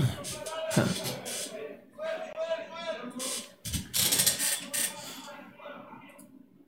Carro era muito longo, velho. Então vocês saíram na mão aqui até, mano. Não, não tinha tempo, era até o coração explodir. E pra sair dessa guilhotina aqui? Não, já tava, já tava, já tinha saído já, não tinha nada aí. Já não tinha mais nada, né? Não, Tava tranquilo? ó. Tava, essa, minha mão já tava quebrada já. Tava zoado aqui, né? É, Já. isso aqui, né? Ele já desistiu. Olha lá, quando ele desiste, o Jorge Pereira, eu quero parar de bater nele, que ele não quer mais, tá ligado? Aí o Jorge Pereira fala, ele não quer mais, tá vendo? Eu falo pro Jorge Pereira, ó, Jorge, ele não quer mais, irmão. Ó, quando eu monto, ó, ele desiste da briga. Olha lá, vou tirar o pescoço. Olha lá, ó, ele desistiu, ó. Ó, não quer mais, ele pediu, pediu misericórdia. Aí, ó, o Jorge Pereira, mete a porrada, mete a porrada. Não Pereira o árbitro? O árbitro. Bate, Flavão, bate, Flavão. Aí ele me falou um monte ainda. Falou, pô, você não, a próxima vez eu vou te desclassificar, você não pode parar de Assim, bater. então, quer dizer que você não tinha essa? O cara pediu arrego e mesmo assim você bate, bate, bate, bate. É. Olha lá, bate, bate, pode ouvir. Esse é o juiz falando. É o juiz, ó. Ele ficou puto comigo, meu irmão. Você tá louco, doido? Realmente esse canal, né? Não, não É, é. né? Ô, O cara tá zoadinho, hein? Aí 35 minutos é luta, hein? Essa, essa daí foi uns. Nem sei quantos minutos deu, mas acho que foi uns 10 minutos talvez. Sem tempo, né? Sem, sem intervalo. Só tempo pra começar. Só tem pra começar. Puta que é... Eu não tô achando mão de pedra aqui. É que eu, mão de pedra, eu acho que tem mais no, nos highlights mesmo. Não tem no. Não tem na. O vídeo completo da luta. Acredito eu. Você é louco, pai. Cara Então, com essa luta com mão de pedra, quando deu. Quando ele tava desistindo da luta, que eu já ia virar a luta, os caras pararam a luta porque queriam proteger a minha integridade física. Na verdade, não queriam proteger a minha integridade física, queriam proteger a integridade financeira deles. E eu não, não aceitei aquilo, né? Porque se eu tivesse preocupado em proteger minha integridade física, eu jamais entraria numa gaiola daquela para fazer o que eu estaria fazendo. Então, com aquela derrota, eu deixaria de colocar 14.800 dólares no bolso. Pô, isso aí... Era o dinheiro necessário para pagar todas as contas da minha casa. Minha família nessa época estava no estacionamento porque a gente tinha sido despejado. Então eu precisava dessa grana para dar uma condição melhor de vida para minha mãe. Mas Isso você não, ganha, não ganhou nada. Assim, eles pagavam algo... Houve uma situação. Tipo assim, não, fala assim, uma bolsa mesmo que você não ganhasse, uma garantia ali de alguma coisa. 3 mil e poucos dólares. Não, não seria o suficiente para para cá com as minhas responsabilidades. Então, quando eu entrei para receber, tinha um escritório dentro do próprio evento, tinha havia um escritório onde ele pagava as pessoas em dólar na hora, em dólar ele pagava. Então todo mundo entrou e foi o último. Quando eu entrei, todo ensanguentado, não tinha mais, cara, tava mal, mas eu entrei com o Jorge Pereira e o Jorge falou para mim lá fora que, ele, que o Jason tinha pedido para parar a luta. E eu entendi que foi sacanagem. Então, quando eu entrei, eu comecei a xingá-lo. Falei um monte. O ele Jason, sentado- o- dono do evento. dono do evento. Ele sentado numa mesa menor que essa, mas sentado numa mesa assim, de cabeça baixa, eu xingando ele em português, eu não falava inglês na época. Ele ouvindo e o Jorge traduzindo todos os palavrões que eu falava, o Jorge Pereira traduzia e eu xingando, meu olho fechado, que a minha, minha pálpebra tinha caído para cima do olho. E ele falou assim: os caras mandou o link pro Jorge Pereira aqui, ó. Assim, ó. Acabei de mandar o link pra, de live pro Jorge Pereira. Tomara Já, que ele esteja acordado. Tomara. E aí ele. Eu xinguei falei, nunca mais vou ter essa porra de evento, eu não quero mais estar nessa merda. é, você é um lixo, xingando, xingando, xingando. Eu falei, me dá a miséria que você vai me dar que eu vou embora. E aí o Jorge Pereira falou, Flávio, ele disse, ele falou alguma coisa pro Jorge, ele falou, Flávio, ele falou que ele não quer perder você, que ele quer que você continue no evento, ele vai te fazer uma proposta. Eu falei, manda ele enfiar a proposta dele no rabo, eu não quero mais lutar essa porcaria, e tal, tal, tal, tal, tal, tal, tal, tal, tal. Aí ele falou, escuta a proposta dele. Eu falei, não vou escutar nada. Escuta a proposta dele. Aí ele começou a falar inglês, o Jorge traduzindo, pedindo desculpa, perdão e tal. Lá, lá, lá, tava preocupado com a minha integridade, o cacete que tava. Mas vamos lembrar, vamos pensar que tava. Aí ele pegou a, a bolsa de É dinheiro. muito dele, dinheiro envolvido, mano. É muito dinheiro Ele envolvido. abriu aquela bolsa de dinheiro da Armani, começou a colocar plaquetas e plaquetas de dólares na mesa. 5 mil dólares cada plaquetinha. Eu estava com o olho assim, de repente meu olho foi abrindo, sim, instintivamente. Eu falei, As Jorge, duas foi sumindo. acabou tudo. Fui tomado pela, pela adrenalina. Falei, Jorge do céu, é pra mim isso aí. Acho que é. Espera um pouquinho. Tum, tum, tum, tum, tum, tum, tum, tum, tum. Presente pra você. 54 mil dólares. Caralho, cuzão, sério, mano? 54 mil dólares. Sério, mano? 54 mil dólares. Até beijei na boca. Mano, caralho, negão, você é brabo, filho. 54 mil dólares. E aí, o sorriso?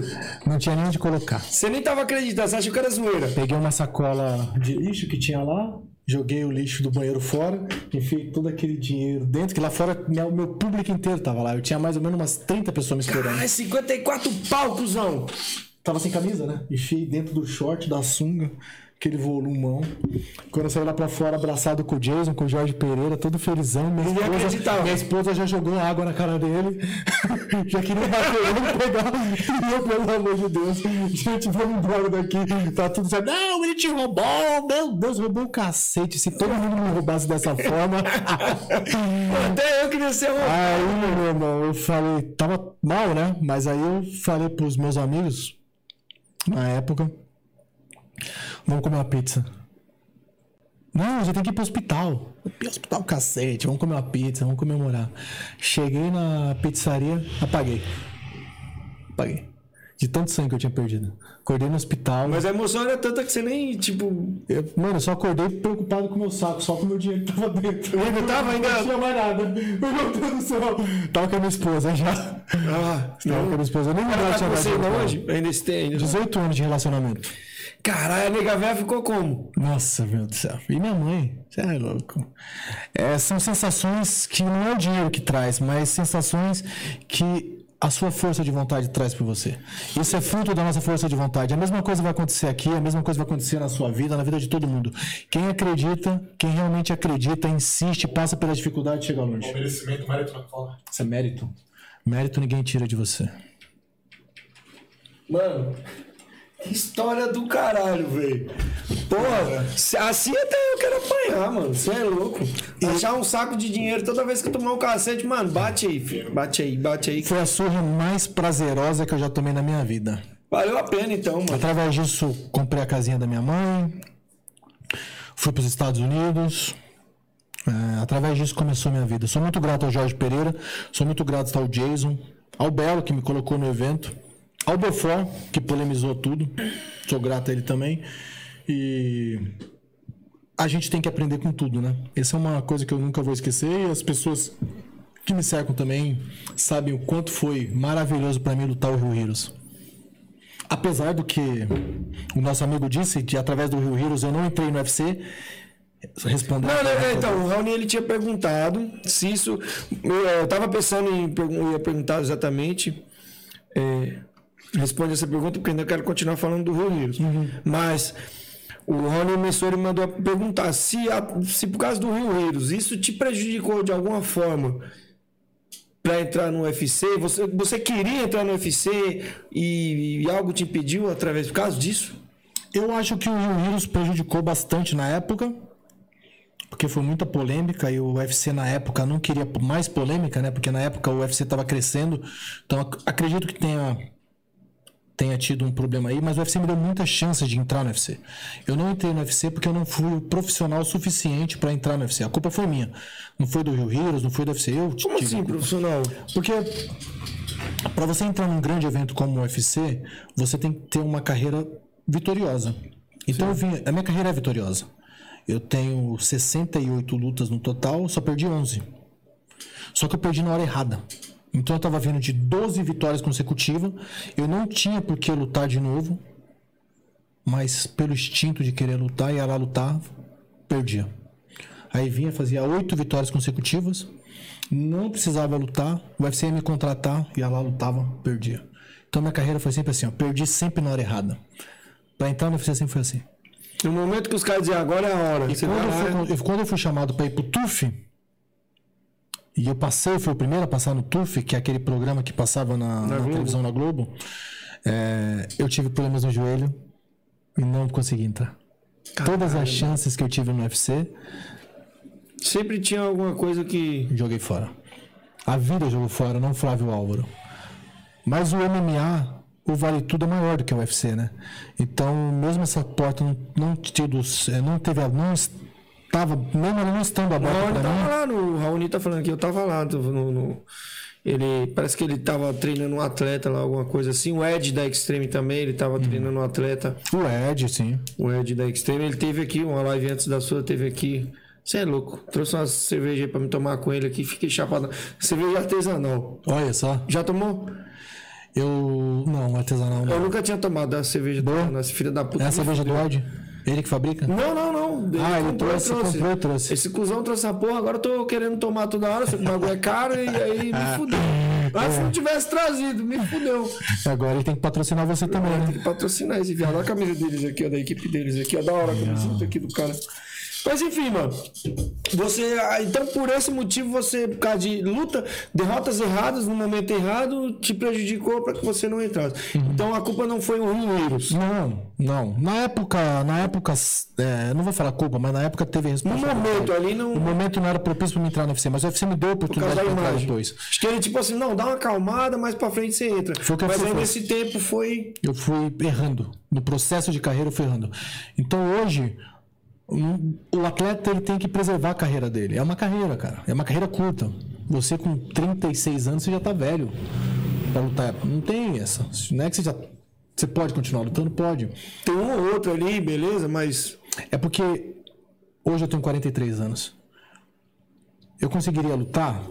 Não, eu não conseguiria lutar, porque a idade te traz responsabilidades. Eu não sou mais um moleque de 19, 20 anos, que a única coisa que ele faz é comer, treinar, dormir, comer, treinar, dormir, bater punheta. É verdade. É? Isso aí é uma punheteira, ele um tá. cara desse. Eu fui treinar com os moleques lá na Grace, do meu, do meu amigo Hot, do mestrinho, fui treinar lá. É, pô, machuquei já o joelho. Machuquei o joelho. Caraca, mano, machucou E pra joelho. recuperar que é o foda, né? Então você tá velho, né? E você não quer mais tomar anabolizante. Então aí você fica, putz, grilo, cara, mas tem que tomar, não tem jeito. Esse aí deu risada porque ele bate muita punheta. Ele que bate punheta pros moleques da favela aqui. Olha que legal. Os caras cobram. Ele, quanto é que você cobra aí, ô Sandrão? Sandrão ele gosta de bater uma pra rapaziada. Galera, aqui a gente é assim, a gente fala de tudo. Galera, mais uma vez, lembrando, a gente é, ó, tem a parceria com a Máximo. Quem quiser comprar equipamento da Máximo, lá também tem luva de MMA pra galera do MMA. Aí, ó, tem luva, caneleira, protetor bucal. E inclusive a, a Máximo aí tem um. Não sei como é que é o esquema de patrocínio que ele tem com o Charles do Bronx. E tava com borrachinha, então a galera aí já tem um. Eu acho que. É, não mas- sei se eu tô enganado, mas. A galera da Fight Nerds, eu fiz, eu fiz o contato direto com eles, a gente pegou umas luvas de MMA. Acredito que tenha sido a máximo. Ah, deixa eu mostrar aqui, tá aqui o site, eu tenho o site aqui, galera. Podíamos ter pego através do seu cupom, né? Pô, então, a galera que for comprar e dar essa força aí, hum, for comprar aí um, uma luvinha de. Deixa eu ver, uma luva de MMA aqui. ó. É só, é só parece de boxe, né? Uma luvinha de boxe. Então a galera que for comprar aí, ó. Se liga aí na. Parece que no momento a galera comprou tudo aqui, ó. É, a gente comprou essa luva assim. Olha. O Thomas Almeida é patrocinado por eles. Então a galera aí também tem a loja lá na Tobias Barreto, também na Moca. A galera que quiser comprar aí, ó. É um excelente material, sim. Só usar o nosso cupom de desconto. Que camisa 10 você vai ganhar 10% de desconto aí, pessoal. Olha aí que, que, que luva bonita, velho. E outro, o cara que faz essa. Por que, que os equipamentos da Maximum são bons? Porque eles. Eles são do Muay Thai, são da luta. Então, por ele ser da luta, ele sabe qual que é a necessidade dos equipamentos. Ele vem da luta, então você desenvolve. Não é você pegar um engenheiro e falar aqui, ó, desenvolve uma luva pra mim. O cara da luta falou assim, ó, mano, eu preciso que você faça essa luva aqui, só que eu quero que, que ajuste aqui, eu quero que o velcro seja assim, porque ele sabe qual é os problemas das luvas. Então ele corrigiu. E essa luva aqui não é a profissional. Olha a qualidade do material. Isso aqui é a luva mais simples dele. É a mais simples. E é barata, não é cara. Se você ver no site, você vai ver que é barata. Em qualidade de produto nacional, isso aqui, mano, bate de 10 a 0 aí. E hoje no mercado, como está, né?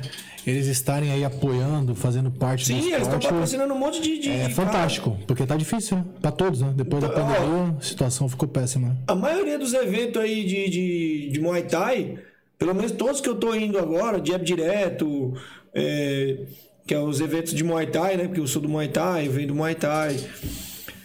Tá tudo patrocinado com ele. O Hora agora, que falando em Hora, pessoal, a gente também vende os ingressos do Hora. Quem quiser, aí, mano, só tem que, tem que ganhar a vida. É isso. Quem quiser comprar os, os, os ingressos do Hora, pessoal, dá um salve aí que eu entrego. Se for aqui em São Paulo eu mesmo levo, se não for, tem uns pay-per-view, então a gente dá um jeitinho aí, beleza? E, e cara, o- eles estão patrocinando tudo que é evento aí, cara. Estão fazendo um monte de, de evento grande aí. Então, de parabéns. E tem o evento deles também, evento máximo aí que. O evento precisa, é, o MMA precisa, as artes marciais, perdão, as artes marciais precisam de pessoas que acreditam nela, né? Se não tiver esses investidores, esses apoiadores, patrocinadores, como é que vai trazer os novos atletas, os novos talentos, os novos Charles do Bronx, os novos Flávio Álvaro, como é que eles vão vir? Sim. Precisa desses caras, né? Então você, você apoiá-los, eles vão nos apoiar também é essencial. É, eu vou fazer essa pergunta aí daqui a pouco, mas primeiro ainda vamos continuar falando aqui do, do, do, do Rio Rios. Mano, mas sobre regras do Rio Rios, como que eram estabelecidas as regras? Quem fazia as regras e como que era feito? Porque devia ter uma regra ali, tipo, sei lá, não podia chute no saco, não sei, como que era feita essas paradas aí? A regra era a regra mais simples que pode existir em qualquer esporte de contato. Sobreviva. Sim, só isso? Sobreviva. Era a única coisa. Sobreviva. Entre lá, entra dois, sai um. Vão entrar dois e um vai sair. É simples o jogo. Então a gente tinha essa coisa simples dentro da gente. Não tinha muita firula. Você tinha que entrar lá e fazer de tudo pra sobreviver. Gladiadores. Gladiadores. Eu tava vendo o vídeo, eu, eu baixei ele tudo aqui, eu ia passar, mas pô, tava em cima da hora. É, eu vi que tinha cabeçada, mano. Valia cabeçada? Valeu a cabeçada. Ganhei muita luta com cabeçada e já me machuquei bastante também tomando cabeçada. Eu vi justamente onde um cara, ele parecia, não, não sei se é, mas parecia muito o Vitor Belfort lutando, mas não era ele. Não. Era um cara, tipo assim, ele, mano, meteu no meio da cara do maluco, assim, na grade, assim, ó. Primeiro ele bateu de baixo pra cima. Aí o maluco vacilou, ele veio de frente, assim. O maluco parecido, mas não era ele, não. Você já tomou cabeçada assim, mano? Muitas. Pra arregaçar? Muitas. E treinamento pra dar cabeçada? Não tem, né?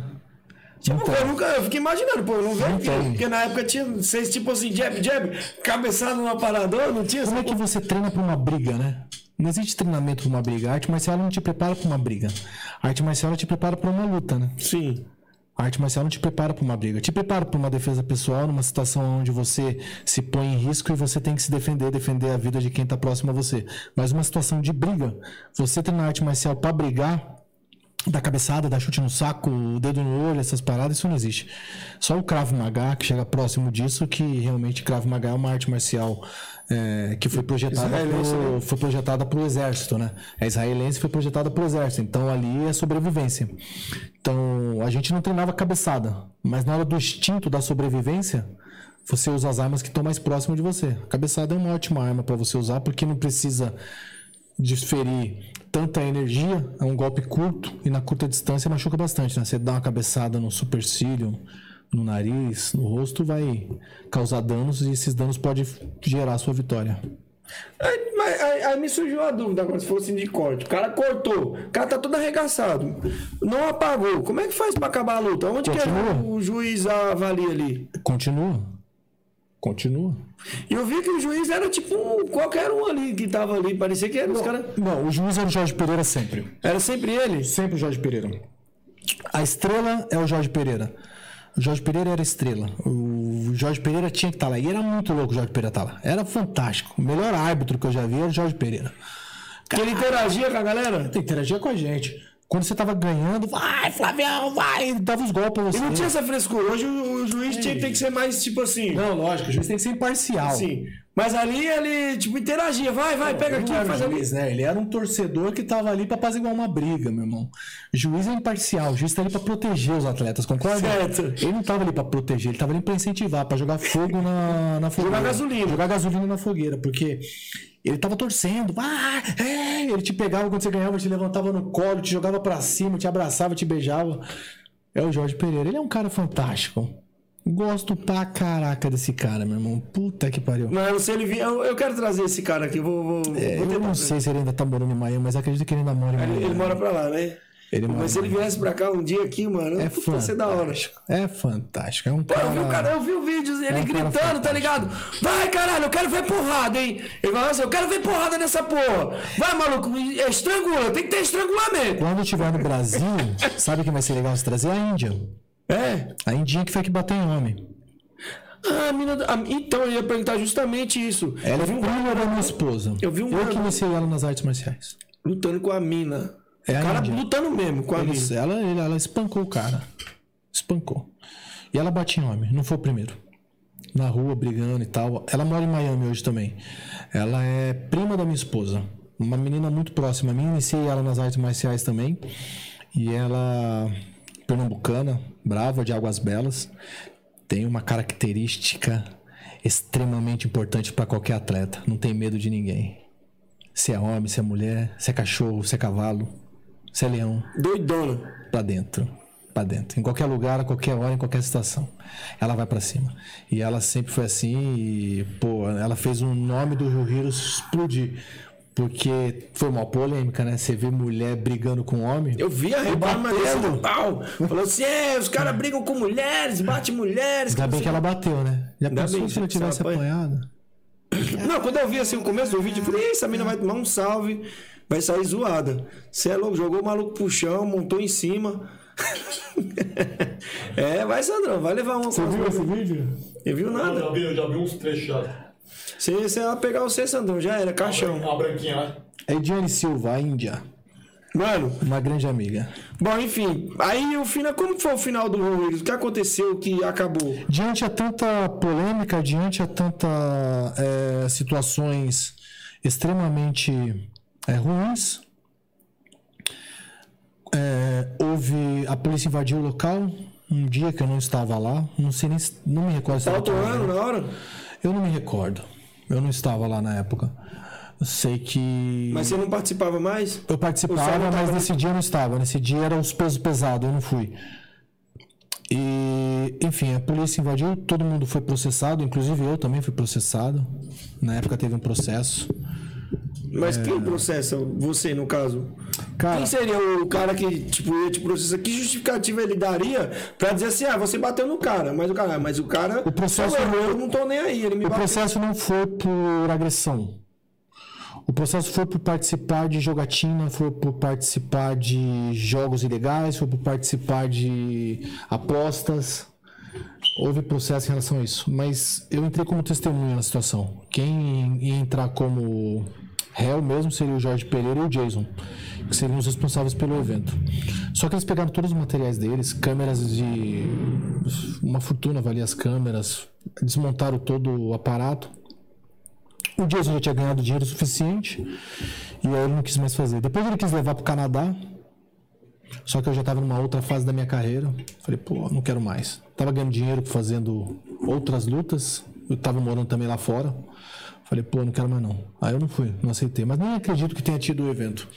Só que dentro do, do extinto Rio Heroes, o que aconteceu foi isso: foi perseguição política e policial. Eles acabaram com o evento. É, porque também tava na mídia, né, meu? Uhum. E tinha que dar uma resposta pra sociedade, porque senão. Sabe como é que é, né? Uhum. Ah, Quem tá, lá, em- quem tá responsável por a- pela segurança, vamos dizer assim, o secretário, sei lá, o prefeito, o governador, eles querem dar uma resposta pra sociedade. Mas era um evento comum, era um evento que tinha ambulâncias, tinha iluminação, tinha juízes, tinha todo aparato é, técnico e também médico para caso ocorresse alguma coisa. Era um evento comum, tá ligado? Era um evento de luta comum. Não tinha. Então eu acho que eles enquadraram isso em jogatina. Por causa das apostas, mas as apostas não eram feitas no Brasil, as apostas Feita eram feitas site? lá fora, em sites americanos. Então, Então não tinha muito o que eles perseguição. É. Eu só queria acabar com a parada porque tava na Acabou na hora certa. Acabou na hora certa. E dali, quem saiu dali que foi pra, pra, pra UFC? Tem algum nome ali que. Não, que não? Ninguém dali? não. Acho que você foi o mais próximo ali de chegar e não deu certo, né? Dos, de todos que lutaram Rio Heroes, o que foi mais longe fui eu. Assim acredito eu, com toda a humildade. Eu não, não posso me recordar de ninguém que tenha chego mais longe que eu. Mas eu tinha uma carreira mais. Eu tinha mais a perder que os caras lá. Porque a minha carreira já era extensa no MMA. Eu já tinha meu nome já. Todo mundo sabia quem eu era. Eu era o número um do Brasil. No Você MMA, tem dois, dois títulos, não é? Eu tenho dois cinturão do Rio Heroes e um que me roubaram. Um eu fiquei. Como assim roubar? Ah, dá. Que foi na luta que eles me deram 54 mil dólares. Mas. É, Que valeu mais que o cinturão. pra caraca. É porque às vezes você vai ter só fama, ou a fama não é, não é o suficiente. Você tem que pagar a conta. Fama não paga a conta, irmão, se você não souber usar sua fama. Então, quem paga a conta é dinheiro. E aí você, você saiu do Pride, foi. Do Pride, ó, do, do, do Rio Heroes. Tinha, já tinha Pride? Tinha? Tinha Pride? Tinha Pride, tinha Pride, tinha UFC. Não rolou pra você ir pro Pride, pra esses eventos? Rolou uma, uma negociação com o mestre Rudimar da Shootbox. E o Macaco, na época era o meu mestre, o Macaco. Rolou uma negociação pra mim lutar o Pride. Pride Bushido. Ia lutar contra o Takanori Gomi. Houve essa intenção, mas não concretizou a luta. Mas houve a. Houve E como eram as regras do. Pride? Era a mesma coisa?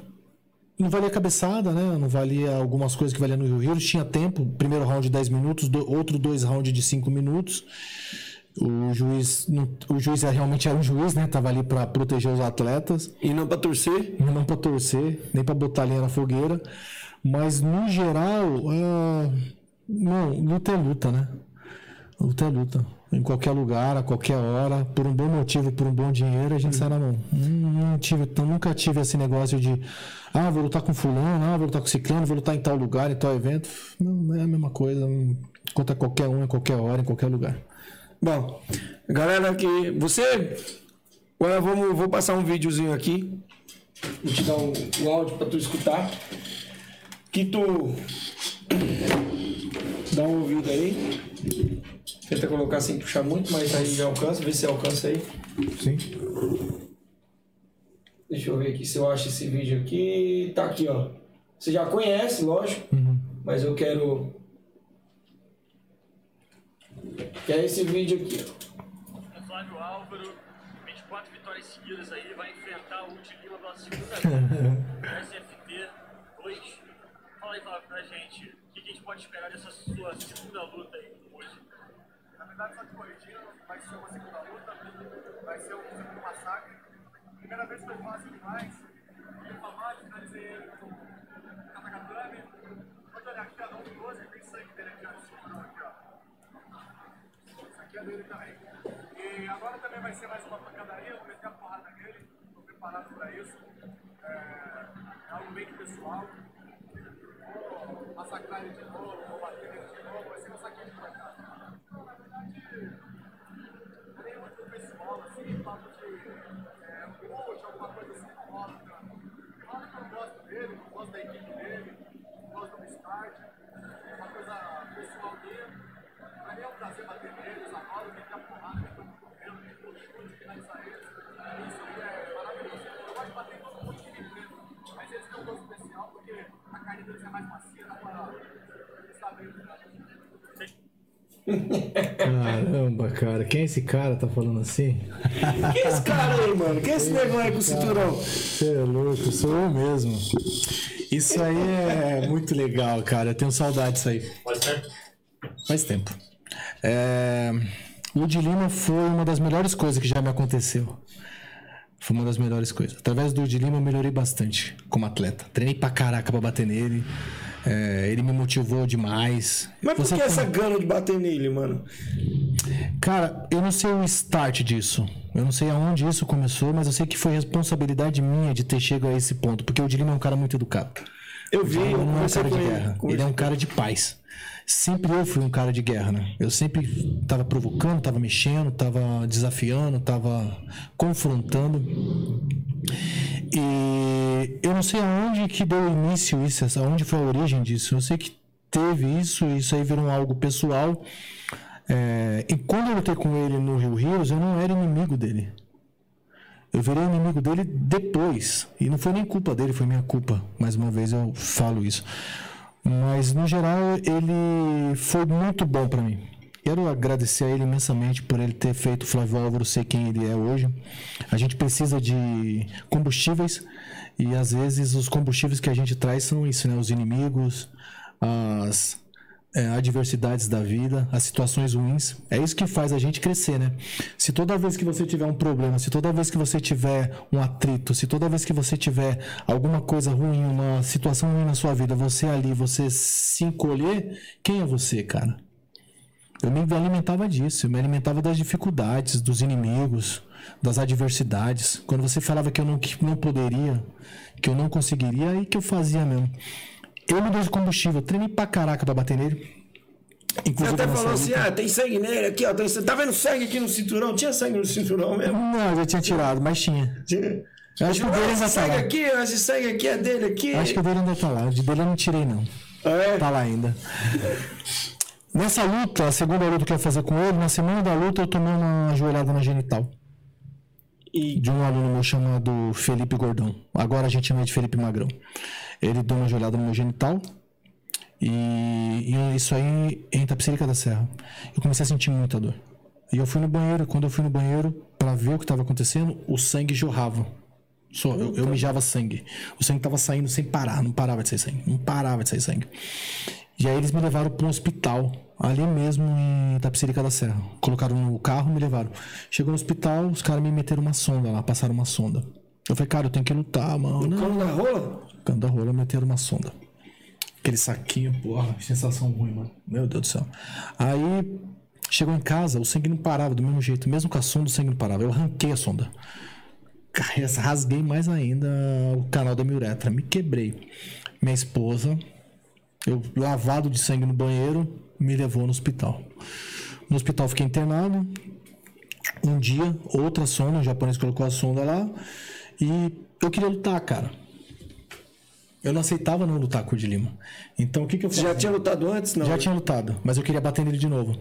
Então eu tirava o coletor da sonda e a, o- a- aquele caninho da sonda eu fechava com silver tape para não sair urina. Eu escondia dentro da sunga e eu treinava normal para perder peso, porque eu tava na semana da luta. E eu não queria sair. Eu perdi o peso normal. no- na sexta-feira fiz a pesagem cara a cara com ele, meti a mão na cara dele, falei que ia bater nele, tapa na cara, enfim, fez todo o drama que tinha que fazer. Me alimentei, fui pra casa. Isso na irmã- pesagem? Na pesagem. Minha irmã pegou minha veia, me Essa- é- essas paradas que vocês fa- fazem, tipo, é pra provocar o cara ou porque vocês não gostam mesmo do cara? Ou era pra vender a luta? Já tinha isso pra vender pra a luta? Era pra mim, vender a luta que você Eu fazia? nunca fiz pra vender nada. Eu, Você fez não, que queria fazer mesmo. eu não gostava dele, queria bater nele e fiz aquilo porque tinha que fazer. Era uma forma que eu tinha de mostrar pra ele que eu tava ali pra acabar com a vida dele. Mas quando eu cheguei em casa, minha mãe pegou minha veia pra me passar para passar o soro, pra me recuperar o peso, comecei a me sentir muito mal, mas muito mal. Acordei de madrugada com a minha esposa sentindo muito calafrio, frio, frio, frio, frio, frio, com a sonda ainda. Ainda estava com a sonda. Na luta eu ia tirar o, co- coletor, fechar e sair na mão com ele, batia nele e voltava, colocava de novo lá a sonda e já era. Só que aí eu fui internado em estado grave, fiquei cinco dias na UTI e acabei não tendo essa luta. Quase morri. Quase Você morri. é louco, mano. Quase morri. Peguei uma infecção generalizada. Meu corpo quase parou. Entrou em falência total. Quase morri. Não E aí os caras depois não ficaram, ah, regou, regou. Lógico. Tá bom. os cara, tudo que os caras queriam, né? Tá bom, né? É, mas você bom. perdeu sem lutar. Lógico, perdi. diferente. Perdi. Tá bom? É uma derrota, mas é uma derrota sem lutar. Perdi. Perdi. É. Quem saiu da luta foi eu, não importa o motivo. Eu falei que ia fazer, que ia acontecer, que era o cara, que era o fodão, que ia matar ele, que ele era bunda mole, que era isso aquilo. O que, que ele fez? Ele foi lá provar que ele não era. E eu tava internado. Então quem é o bunda mole? Eu. Não, mas faz parte, cara. Faz, parte parte. do show, é o jogo, é o jogo. Tentamos fazer uma revanche, fazer uma luta, a terceira na minha cabeça. Em algumas vezes foi paquerado. Mas aí não houve mais como viabilizar essa luta. Não dava mais pra fazer. Não tinha um evento e não tinha o dinheiro. Não tinha o dinheiro pra fazer. E hoje a gente. Não vou falar que somos amigos. Que acho que amigos nós nunca seremos. Porém, nós temos uma, uma relação muito boa De respeito. de respeito. Não somos amigos, mas nos respeitamos. Respeito ele, respeito a ideia dele, respeito a minha também. Então, quero até mandar um abraço pra ele aqui. No pescoço, bem apertado. Até desmaiar. Só pra dar uma Mas ele fez tá muito bem pra mim. Foi uma das pessoas que mais fez bem pra mim, foi o de Lima. Então fica a lição. As pessoas que às vezes mais te ferem são as pessoas que mais vão te fazer bem. E as pessoas que blinda, mais, né? as pessoas que mais te ajudam às vezes te fazem mal. Você pode ver que às vezes mãe que protege muito o filho, pai que protege muito o filho, enfim, acaba estragando a criança, né? Pois pronto. Já que você tá falando isso, é, eu tenho que fazer uma nota de esclarecimento aqui. Eu tenho que fazer. Que, então já vou explicar o que aconteceu aqui pra galera. Vou fazer uma nota de pedido de desculpa que eu tenho que fazer. Que me pediram que eu tinha que fazer. O que aconteceu? Aconteceu já pra galera aqui. Se vocês estiverem acompanhando aí, o pessoal aí do Rio de Janeiro, é, o pessoal aí da Barretos, eu fui convidado pra pra fazer comentário. Comentário isso, tipo um Galvão Bueno, assim, do Muay Thai, tá ligado? Um camarada meu. Camarada meu, ele tem um canal no YouTube chamado TV Raposo. E ele tem um parceiro dele que trabalha com ele. E me chamou, falou: pá, ó, vem aqui, Eutanásia, vem fazer transmitir a live com a gente, você vai ser um comentarista. É de humor a parada, tá ligado? Não é um bagulho sério, não é como você ligar lá na Globo lá e ver o Galvão Bueno narrando um jogo, narrando uma luta do UFC. É um bagulho de zoeira. Você chega lá, igual você chegou mancando aí, você tá com a perna zoada, certo? Aí eu já, ó, ó lá o neguinho, ó, já veio com o pé zoado, ó, parece assim, ó, lá pulando lá, ó, se liga. É uma parada de humor. É um canal de humor. Quem acompanha sabe. Chama todo mundo de dog, ó o dog, ó, o dog aí tá, tá zoado, o dog tá isso. Ele tem a mania de chamar o cara de dog. Então, o canal é de humor. Fui convidado pra fazer isso, pra comentar e tal, e podia zoar. Eu me empolguei, não sabia que podia falar alguns palavrões, falei no começo. Me desculpa pelos palavrões aí, galera. Não sabia, depois me pediram, parei com os palavrões. Foi rolando, foi rolando, foi rolando. Chegou um atleta lá pra lutar, magrinho. E eu falei assim, ó. Eu não lembro exatamente as palavras, mas eu falei assim, ó, esse menino aí parece estar com fome, magrinho. Aí o meu, o meu parceiro, que é o dono do evento, falou assim: Ó, esse dog aí. Esse dog aí parece que tá com. Não, ele falou assim: ah, não deram ração pro dog? Eu falei: ah, acho que é isso mesmo, o moleque tá com fome aí, o moleque tá morrendo aí e tal. Foi o que eu falei. Passou-se um tempo, o treinador dele, que tava lá no evento, eles são do Rio de Janeiro, alguém que tava na live viu, para, falou pra ele, eles perderam a luta.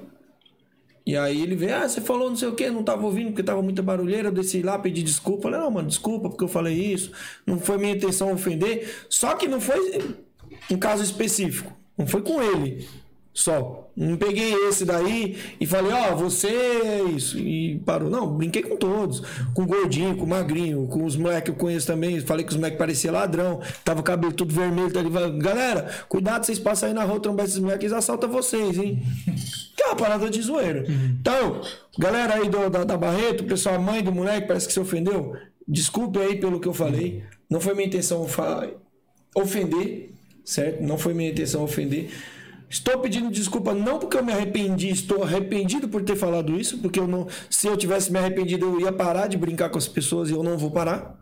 Então eu estou pedindo desculpa pelo evento, pela forma que eu falei. Se vocês não gostaram, não foi minha intenção ofender. É, certo? Não.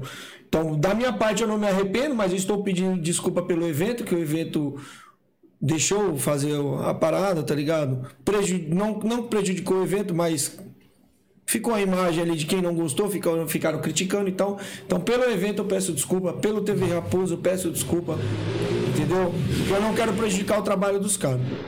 Perfeito. Não, não quero, porque o trabalho não é meu. O TV Raposo depende de outros eventos para viver. Eu não dependo tanto de evento para viver. Eu posso trazer você aqui, ó. Não tô dependendo de evento nenhum. Sim. Posso trazer outros. Então eu não dependo tanto de evento. O cara depende. Ele vive disso. E a galera aqui de São Paulo gosta. Então, meus pedidos de desculpa aí à família do, do rapaz, ao, ao rapaz que provavelmente nem foi ele que se ofendeu, foi, foi a galera que se ofendeu. Se ele tivesse ganho, eu não teria tido problema nenhum. Você tava lá. Então, né? Você... Ah, parada é assim. É porque Então, pega muito no. Pega nessa questão de que. Perdeu, o atleta perdeu. Eu. Lógico, a gente sempre tem que tomar cuidado com alguma ou outras coisas, né? Hoje eu me policio mais com o que eu falo, porque é, depois que você tem filho, você começa a enxergar a vida de uma forma um pouco diferente. Então eu me policio mais sobre algumas coisas para não gerar constrangimento para outros, assim como você está fazendo aí através dos seus amigos que fazem evento, depende do evento. Então você está até aí sabiamente pedindo desculpa para eles e porque tem outras pessoas envolvidas nisso além de você, né? Eu não vou mentir. Se eu tivesse falado isso no meu canal, eu não pediria desculpa. Não estaria pedindo desculpa, porque eu não estou arrependido. Eu não estou, tipo, dormindo e falei isso. Não, não me arrependi do que eu falei. Eu me arrependi de ter falado aquilo no canal dos caras. Pra ficar bem claro. Então, família do rapaz, me desculpe pelo que eu falei no canal dos caras. Aqui eu não me arrependeria. Igual usou todo mundo. Eu lembro até do episódio do próprio Rafinha Ba- Bastos, né? É, que ele falou lá de Falou lá como da- ela é a criança. É, e acabou com a carreira dele ali, né? Você viu que ali, putz, mano. E eu Foi, gosto, bem, foi, dele. foi uma parada meio pesada ali, foi. Mas No meu caso, se você ver o vídeo, eu vou te mostrar o vídeo, cara. Não foi uma parada assim. É lógico que eu fui pra conversar com o advogado, porque disseram que ia meter processo e tal. Não. E eu fui no, no- falar com o advogado, o advogado falou assim: olha. Não, não vai, aí não vai, que bobagem e tal. tudo vai de como você age diante da situação. Sim. Não é como a situação se apresenta, mas é como você encara ela. O problema é igual para todo mundo, mas cada um encara o problema de uma forma diferente.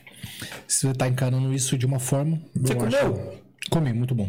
Quer comer mais? Pode comer, mano. Fica à vontade aí, cara. Obrigado. E acredito eu que você tá encarando da forma certa.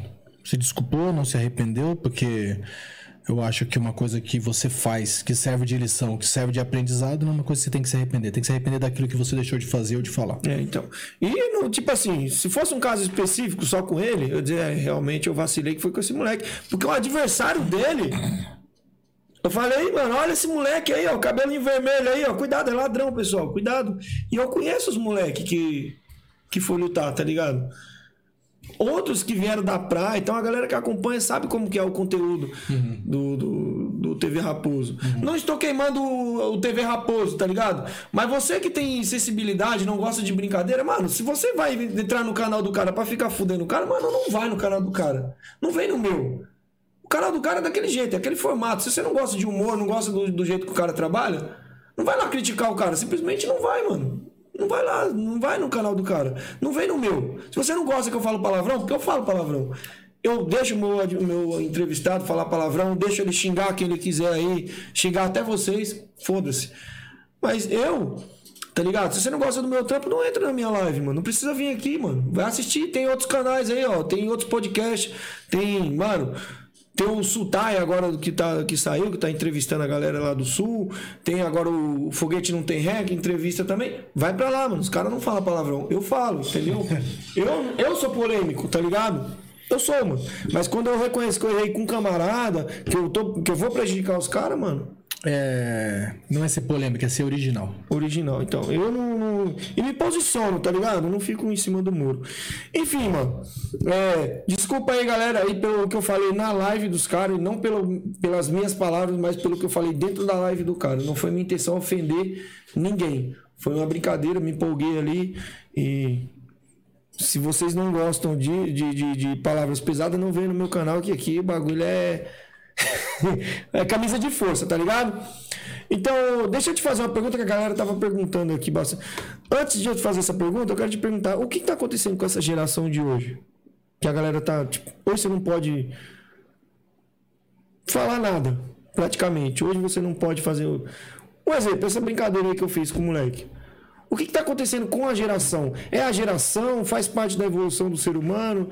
Você acha que é muito mimimi mesmo? O que está acontecendo que hoje você não pode chamar um gordo de gordo? Não para ofender, mas tipo, fala gordo, ah, falou que ele é gordo. É, é gordo. Mas o que está acontecendo com a galera, velho?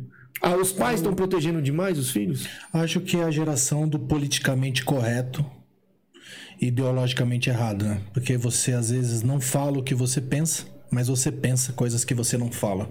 Então, eu parto do princípio que se nós temos ideias convictas na nossa mente, mas isso de alguma forma vai afetar ou prejudicar a vida de outro ser humano, não se deve ser falado. Eu tenho essa ideia hoje. Antes eu falava. Mas se eu for falar algo para prejudicar você como pessoa ou prejudicar você como ser humano, eu não falaria porque diante a tudo que aconteceu na minha vida já fui atacado de algumas formas. Mas eu sei interpretar uma brincadeira de uma coisa séria. Eu sei quando a pessoa tá brincando comigo. Eu sei quando a pessoa também está falando séria. Hoje qualquer coisa se torna uma afronta, hoje qualquer coisa se torna uma ofensa, hoje qualquer coisa se torna pedidos de desculpas, lamentações e, e- e, sabe, processos. Eu vi até uma polêmica do Big Brother Brasil, esse último agora, que eu não assisto mais. Merda, eu vi. você viu, velho, como é que tava lá, mano? Eu vi que era muito mimimi, mimimi do meu povo, tá ligado? Tipo, pô, o que você tá falando? Então, cara é negão, dá pra perceber isso. Eu tô vendo, pelo menos eu tô percebendo, né? Eu sou preto. O que que tá acontecendo, mano? O que que aconteceu no Big Brother ali, mano? Porque é muita vitimização com. É muita vitimização e ao mesmo tempo é muito alto poder, sabe? É, O cara é pretão, o cara é negrão, o cara tá lá numa posição legal e é famoso. Será que é porque é bonito? Eu não sei, mas eu acho que hoje virou moda você polemizar, hoje virou moda você se fazer de coitado, se fazer de vítima. É uma situação que gera seguidores, gera mídia, sabe? Pô, eu vi isso. O cara falou, pô, mano, o cara se ofendeu porque o cara falou do cabelo dele. Falei, pô, mano, mas o cabelo do cara é crespo mesmo. O cabelo é mano. duro, o cabelo do cara, caralho. Mano, não- eu não interpretaria isso dessa forma. Mas eu tenho como. Pra mim tem dois, tem dois significados, irmão. Se você me ofender de uma forma que eu ache que aquilo tem que ser confrontado, eu vou confrontar isso da minha forma. Mas eu não vou lamentar. Provavelmente quem vai lamentar é você. Essa é a minha ideia. Eu não sou vítima. Nunca fui vítima. Não nasci pra ser vítima. Não nasceu pra ser ovelha. Eu não sei ser ovelha. Não sei ser ovelha. Também não sei ser lobo. Um pastor. Sim. Eu, eu ajo certo. Se a pessoa foi atingida por você e a pessoa se sentiu ofendida e ela chega até você e rebate isso, troca ideia com você, isso é legal. Vocês conversam, há um diálogo. Não gostei dessa parada aí, mano. Bacana. Igual eles fizeram aí no negócio, chegaram em você, conversaram, tá ótimo. Mas hoje isso virou uma vitimização, virou, sabe? Pô, eu assim- as coisas acontecem assim porque eu sou assim, as coisas acontecem assim porque eu não tive isso. Não, mas esse bagulho foi pras redes sociais. Isso que eu tô falando pra você. Foi para Você não sociais, polemizaram, polemizaram. Não, tipo, não ficou só lá. Eu pedi desculpa pro cara. Mas isso é bom pra você. Só que aí veio. Queria um pedido de desculpa, que era isso que eu tinha que fazer. Eu te- tive que fazer isso. É, tanto é que o evento teve que fazer nota também. O cara queria um, um pedido de desculpa, tipo, formal. Não era só pedir desculpa e falar, ah, mas você falou isso ao vivo, você tem que pedir desculpa ao vivo. Só pedir desculpa pra gente não foi. Beleza, então, mano. Eu não ia fazer isso. Eu tô fazendo justamente por causa do evento. Não porque eu estou com medo de da, da, da galera me impressionar, de vir aqui, hater, vir aqui no meu canal. Foda-se, caguei. Se vir, também pode vir. Pode vir que eu enfrento, irmão. O problema é com quem. Com quem eu fui ajudar, entendeu? É com terceiros, não é comigo. Entendi. Mas, de qualquer forma, temos que ter a consciência que hoje a geração é isso, né? E nós fazemos parte dessa geração. Nós estamos vivendo nessa geração. Será que é culpa da nossa geração? Porque você tem 48, Eu eu acredito. 38. Eu acredito que sim, porque a gente protegeu muitos nossos, né? A gente tomou muita pedrada na cabeça, a A preocupação passou... da gente ter passado por aquilo não quis para os nossos A gente filhos. protegeu os nossos, né? Hoje eu- o meu filho hoje meu filho vai fazer 5 anos, dia 25 agora de julho. E como eu trato meu filho, eu nunca fui tratado, né? Meu filho tem tudo. Tudo. Meu filho é um príncipe, meu filho não, nunca apanhou, meu filho nunca teve problema nenhum. Isso é bom? É bom pra mim. Isso vai ser bom pra ele? Eu não sei. Eu, Eu não acho sei. que não. Se proteger demais, eu, Eu acho não que não. sei. Mas isso me faz bem, porque eu tento dar pro meu filho coisas que eu não tive. Eu tento fazer meu filho ser algo que eu não fui. Eu tento que meu eu tento dar pro meu filho situações e condições que eu nunca tive na vida. Para que ele não passe o que você passou. Isso é bom? Não sei, tem um livro chamado Pai Rico, Filho Pobre. Acho que é o nome desse livro, é mais ou menos isso. É, eu acho que é mais ou menos isso a história. Acho que a gente tenta proteger tanto os nossos filhos que a gente acaba prejudicando eles. Eu não tenho mais é, essa noção de querer ser o que eu era, de querer fazer o que eu fazia, porque hoje eu estou mais adaptado a essa nova geração do que a minha geração que passou. Então eu não sou mais aquele cara, não sou mais, sabe, esse cara que. Ah, o Flávio Álvaro é o monstro, o Flávio Álvaro entrava pra lutar de máscara e queria bater em todo mundo. Você então, trava de máscara. Tá. E os caras que todo era showman, pô. gostava de chegar nos lugares, os caras têm medo de mim. Eu adorava chegar no lugar. Você aí é brabo, pitbull. Onde eu quero chegar e todo mundo olhar pra mim e falar, pô, esse cara é da hora, cara. Sabe? Eu gosto desse cara. Acho que eu virei a geração mimimi também. Você se torna um exemplo também, né? Pô, mas aí é o seguinte, não é que é tu é mimimi, tu tem história, irmão, é diferente. Tu tem história. Eu cansei. Eduardo, eu cansei. Se você, Cansou falar, se você falar pra mim, ah, você já viu isso? Já. Eu já vi mulher sem cabeça. Eu já vi lobisomem. Eu já vi demônios, eu já vi fantasma. Cara, eu já vi. A minha vida. A minha vida foi. Aqui a gente tem um Shurek aí, ó. Tô vendo Xereque agora. Então, eu já passei por tanta coisa, já fiz tanta coisa, já vivi tanta coisa, já, sabe, já presenciei tanta coisa, injustiças, é, dores, lágrimas, sangue.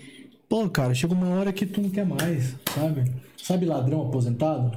Que não quer mais saber do crime? Tem vários, né? Pra caralho. Tem vários. Eu não nunca fui ladrão, não sou ladrão, mas é a mesma essa ideia. Eu não quero mais saber da, da violência. Eu quero transformar toda a minha experiência da arte marcial em coisas positivas. Quero que as pessoas olhem pra mim e vejam, pô, esse cara, meu, pô, o Flávio Álvaro e tal. lá, Deixar um legado, né? eu fui agora lá pra Taubaté pra dar um seminário lá na, na academia do Cris, da Calindra. Os caras se impressionaram. Acharam que era uma coisa, quando cheguei lá era outra. Pá, caraca. Saí de lá, meu irmão. Os caras não queriam nem que eu fosse embora. Não é legal isso aí? Porra, não é? Top demais. Legal pra caraca, cara. Quer dizer, eu não posso falar que é top, porque eu nunca. Acho que eu não tenho muito essa sensação. Onde eu chego, as pessoas já querem que eu saia logo. tipo assim, geralmente eu chego e o pessoal já fica, mano. Acabou, acabou, acabou, vambora. Mas esse é você, Eduardo. É. É quem te faz, Mas é tá te mudando faz muito ser feliz, feliz, tá ligado? Não há que o que mudar se você tá bem, tá feliz. Não, diga assim, eu tô mudando também. Tipo, o tempo tá, tá, tá me mudando também, muita coisa. Não que eu queira, é porque é natural. É a necessidade humana de você melhorar, progredir, mudar, isso faz parte da evolução. A gente vai evoluindo com o tempo. E dentro disso que nós estamos falando, eu acredito que essa nova geração agora, ela vem para nos ensinar muito mais do que ela vem para nos deixar frustrados ou nervosos. A gente tem que aprender com eles porque é essa nova geração que hoje tá e vai fazer o país e o mundo crescer mais, né? Nós éramos muito pra frente, né, cara? Era muito pra frente, tomava muita pedrada, muito tiro. E do que que adiantou, né? Do que que adiantou usar os punhos, usar o cérebro, né? A não ser pra ganhar dinheiro, 54 mil dólares sendo Pô, roubado. 54 mil dólares, velho. É dinheiro. Isso Mas- foi.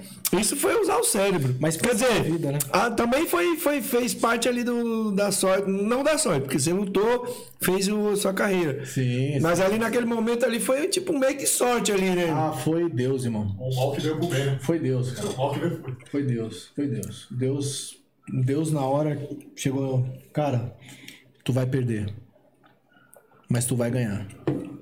Ele tirou de mim a vitória, mas deu aí ele me deu uma vitória muito maior. Me deu a vitória pra minha família, tá ligado?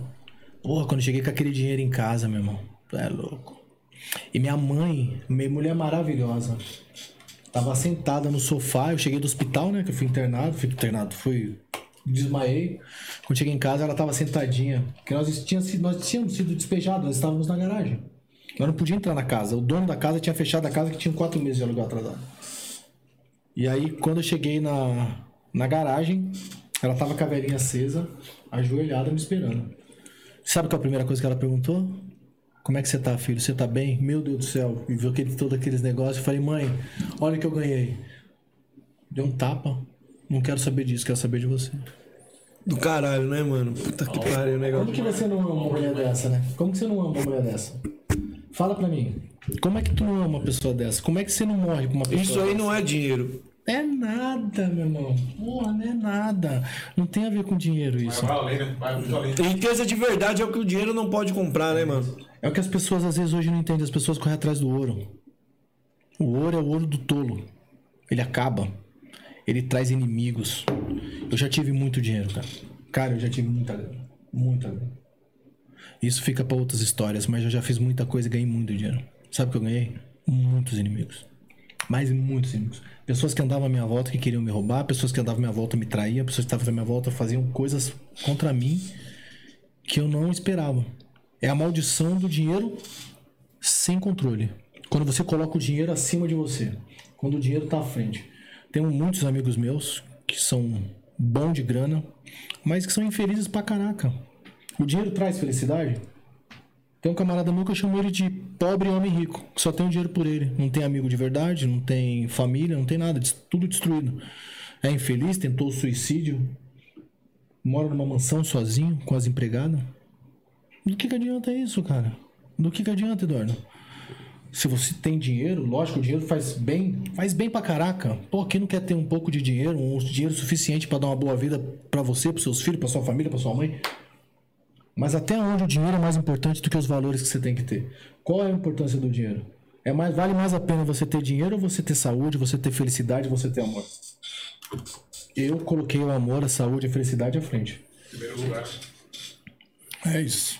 Mano, agora vou fazer uma pergunta aqui. Essa pergunta aqui, a galera já tá. A galera mandou muito essa pergunta. Então tem que fazer, tá ligado? FEPLAN. Feplan. FEPLAN. Vamos falar de FEPLAN. O que acontece? A FEPLAN, ela é Da Major, antiga da, Major. da antiga Major aí e tal. Ela hoje é um. Ela é um, uma arbitragem, é- ela é, faz parte, ela é arbitragem, mas ela não, antigamente ela não é arbitragem, ela era tipo assim uma federação. Hoje ela é tipo assim, você vê a arbitragem, a galera contrata eles para fazer arbitragem. E na época tinha o evento da Moca. Ela fazia o evento da Moca. Ali na, na Moca, você tá ligado? E muita gente falou assim: ah, tá, o Flávio, ele que denunciou e tal. Foi você que denunciou? Sim. Puxa o microfone. Foi você que denunciou? Conta a história aí, tipo, do jeito que tu quer aí. Houve uma situação onde os eventos, e assim, por mais que eles queiram negar, por mais que eles queiram negar, por mais que eles não queiram assumir. Eles, a, a, a FEPLAN. A FEPLAN, na época, eu não sei se todos estão a par, mas tudo. Mas assim, eles pegavam dinheiro público, dinheiro de vereadores. Os vereadores, eles davam emendas, os vereadores, eles têm emendas, e essas emendas, eles podem destinar elas a projetos sociais, a eventos, a associações, federações, eles podem as- colocar o dinheiro lá. Isso tem um preço. Isso tem um preço, é política. Nada de graça. Nada é de graça, meu amigo.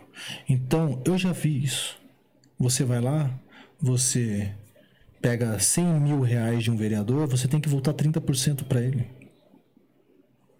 E aí você faz todo o esquema dentro do evento para que você consiga, através daquilo, devolver o dinheiro para ele e também ter um dinheiro para dentro do evento para que todos ganhem. Que não pode ganhar. A minha frustração e o meu ataque até com a FEPLAN, com a Major. E eu fui um dos responsáveis por até a Major ter não ter querido mais, não ter mais tido contato com isso, porque havia muitas muitos esquemas, muitos esquemas. E não adianta, não adianta. Isso é verdade. É, todos os eventos antes, antes, quando funcionavam, eles tinham que fazer isso. Só que eu denunciei a Major em si para alguma para alguma entidade ou para alguma polícia ou para alguma algum órgão não. Eu coloquei isso na mídia. Coloquei na mídia. Coloquei na mídia. Que eu queria ver os papéis queria ver todas as papeladas. Porque É, você é um pagador de imposto. cara eu não sou obrigado eu não sou obrigado a ver vereador ganhar tanto dinheiro às nossas custas cara. Eu sou contra isso meu irmão eu não era contra o evento tava empregando o Aguiar, tava empregando os árbitros. A luta tinha que ganhar dinheiro. Lógico que tinha. Quem vive da luta tinha que ganhar dinheiro. Eu sou a favor disso. Mas vereador ganhar dinheiro em cima da gente, fazer esquema, já ganhava uma fortuna e a gente ainda fazendo esquema para dar mais dinheiro para eles. Isso deu uma treta, deu uma confusão. O próprio Aguiar. Eu comentei, eu fiz comentário. Na época que saiu, eu fiz comentário também. E não adianta eles falarem nada. É verdade. É verdade. Eu posso provar isso? Nem quero mais. Nem quero mais. Mas isso é uma verdade. Fez bem pro esporte? Não sei. Mas fez mal pra muito vereador. Talvez, talvez sim. Fez mal pra muito Talvez vereador. sim. Não tô dizendo que eles fizeram isso, porque, tipo assim, eu fiquei sabendo, quando eu vi a polêmica lá no- nas redes sociais, eu vi a polêmica. E antigamente a FEPLAN, como eu falei, era, era uma federação. Não sei como é que eles estão agindo agora como federação, mas eu vejo que eles trabalham com arbitragem ali, a, a galera que eu vejo. É, eu creio que mudou. Mudou sim. Se tinha corrupção ou não, não sei, mas essas denúncias, essas polêmicas, fez com que muito, vamos dizer assim, se tinha algum rato ali no meio, ele se escondeu. Hoje, através disso, Eduardo, através disso, dessa minha imposição através das coisas erradas e de outros também que vieram ajudar, Matheus Serafim, a gente conseguiu fazer uma situação onde hoje, é assim, você não pode virar pra mim hoje e falar pra mim que você no evento vai ter um telão e no telão você pagou 30 mil reais.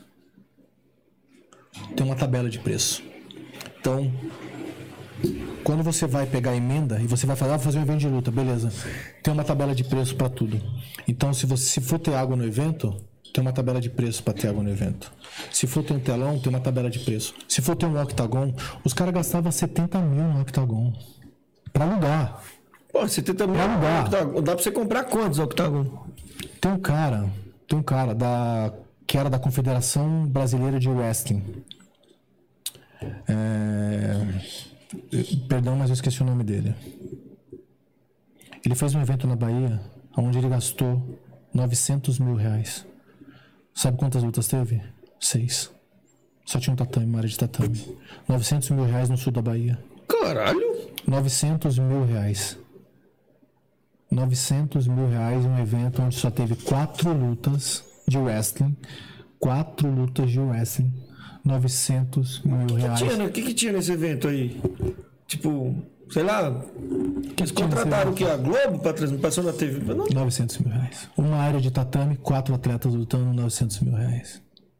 Então você me fala pra mim, se nós lutamos contra a corrupção, se nós estamos falando que é, temos que agir em prol da verdade, da justiça, da igualdade, principalmente dentro da política, você acha que eu vou fazer parte disso? O Álvaro tá falando aqui, ó. O cara da federação é o falecido Ma- Macan- Macambira. É ele mesmo. É ele mesmo. Elísio Macambira. Se eu não me engano, Álvaro. Elísio Macambira. Mas não sabia que tinha morrido, não. Então, tá, faleceu. Eu não sabia que tinha falecido, Deus o tenha. É, mas o Álvaro sabe. O Álvaro ele participa de, de eventos há muito tempo. O Álvaro é um braço. O Álvaro brigou comigo. O Álvaro foi um dos caras que brigou comigo. Ele se posicionou contra.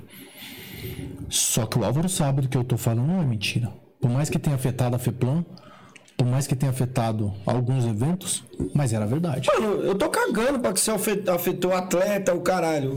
É um dinheiro que não pode ser roubado. Não tô dizendo que roubou, mas se eu, se eu ah, não, vamos passar um pano em prol do evento. Pera aí, irmão. É outra coisa. Então você pode passar pano pra qualquer outro tipo de Se o Álvaro, cafajestagem, vamos pensar assim? se o Álvaro, se a Major, se todos que fazem parte do evento colocassem dinheiro no bolso, cara, eu seria o primeiro a calar minha boca e ficar feliz, porque eles merecem. O que esse cara fez pelas artes marciais, o Álvaro mesmo, não tem preço. O que ele formou de atletas gratuitamente, o que ele formou de cidadãos, não tem preço.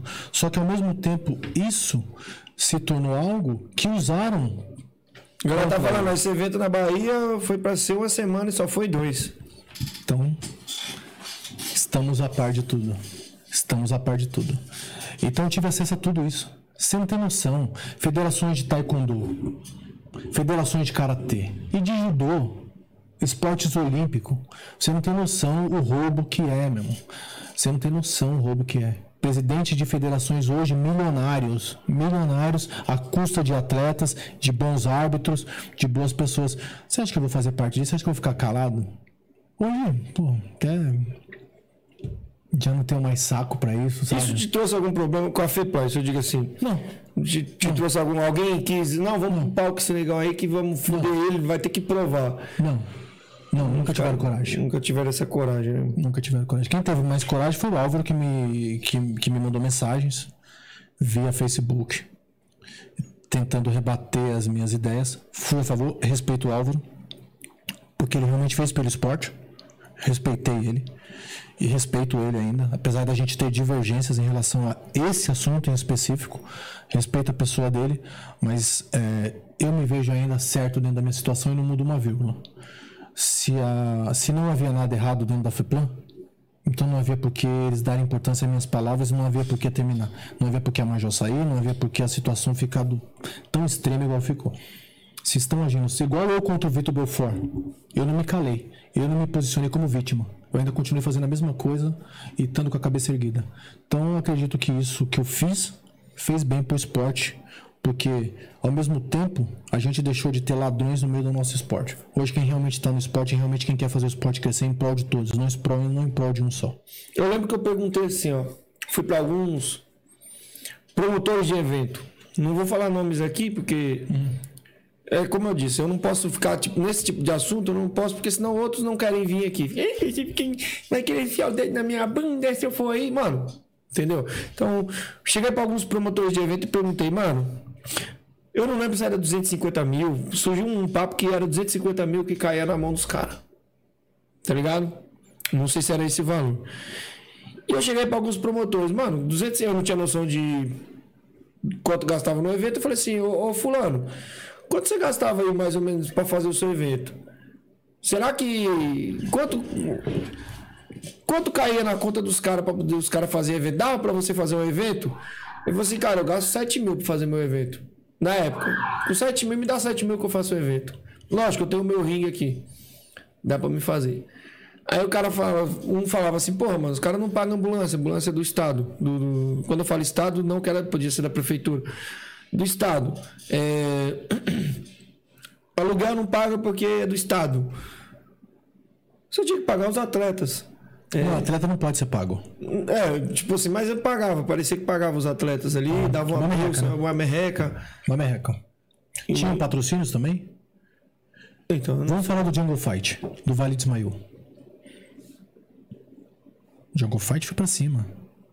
Vale de Ismael ficou milionário com o Jungle Fight. Milionário. Pegava dinheiro de senador, Magno Malta, pegava dinheiro de deputado, pegava dinheiro de vereador. O Jungle Fight tinha um Jungle Fight por semana. eu lembro. O cara pagava mil reais pros atletas. E tinha patrocínio da Ortobon, tinha patrocínio de não sei quem. Só de patrocínio ele já fazia 10 eventos. E ainda ganhava dinheiro de emenda. Puta que caralho, hein, velho. Você acha justo, irmão? Você acha justo? Você acha que eu não tenho que brigar? Eu não tô brigando contra ninguém, eu tô brigando a favor dos meus. Não tô brigando contra ninguém. Porque se não houver corrupção, mano, imagina como que o evento não seria hoje no Brasil se não, se não houvesse corrupção nessa parada. Tipo, sabe como não seria um evento hoje? Como não estaria hoje se fosse tudo certinho, né, mano? Nós teríamos eventos para competir. Nós estaríamos tendo eventos para Atleta ganhando trabalhar. bem. Atleta ganhando, árbitro ganhando, treinadores ganhando. A gente não se une, né? Então a gente fica nessa situação de ficar comendo sempre na mão dos poderosos. Essa é a verdade. Infelizmente, assim é a vida aqui no Brasil, né? A gente sempre se dobra ao dinheiro, né? Então o cara não é porra nenhuma. O cara não é um porra nenhuma. É um Zé merda de bosta que você não sabe nem de onde saiu aquele cara. Só que o cara virou vereador.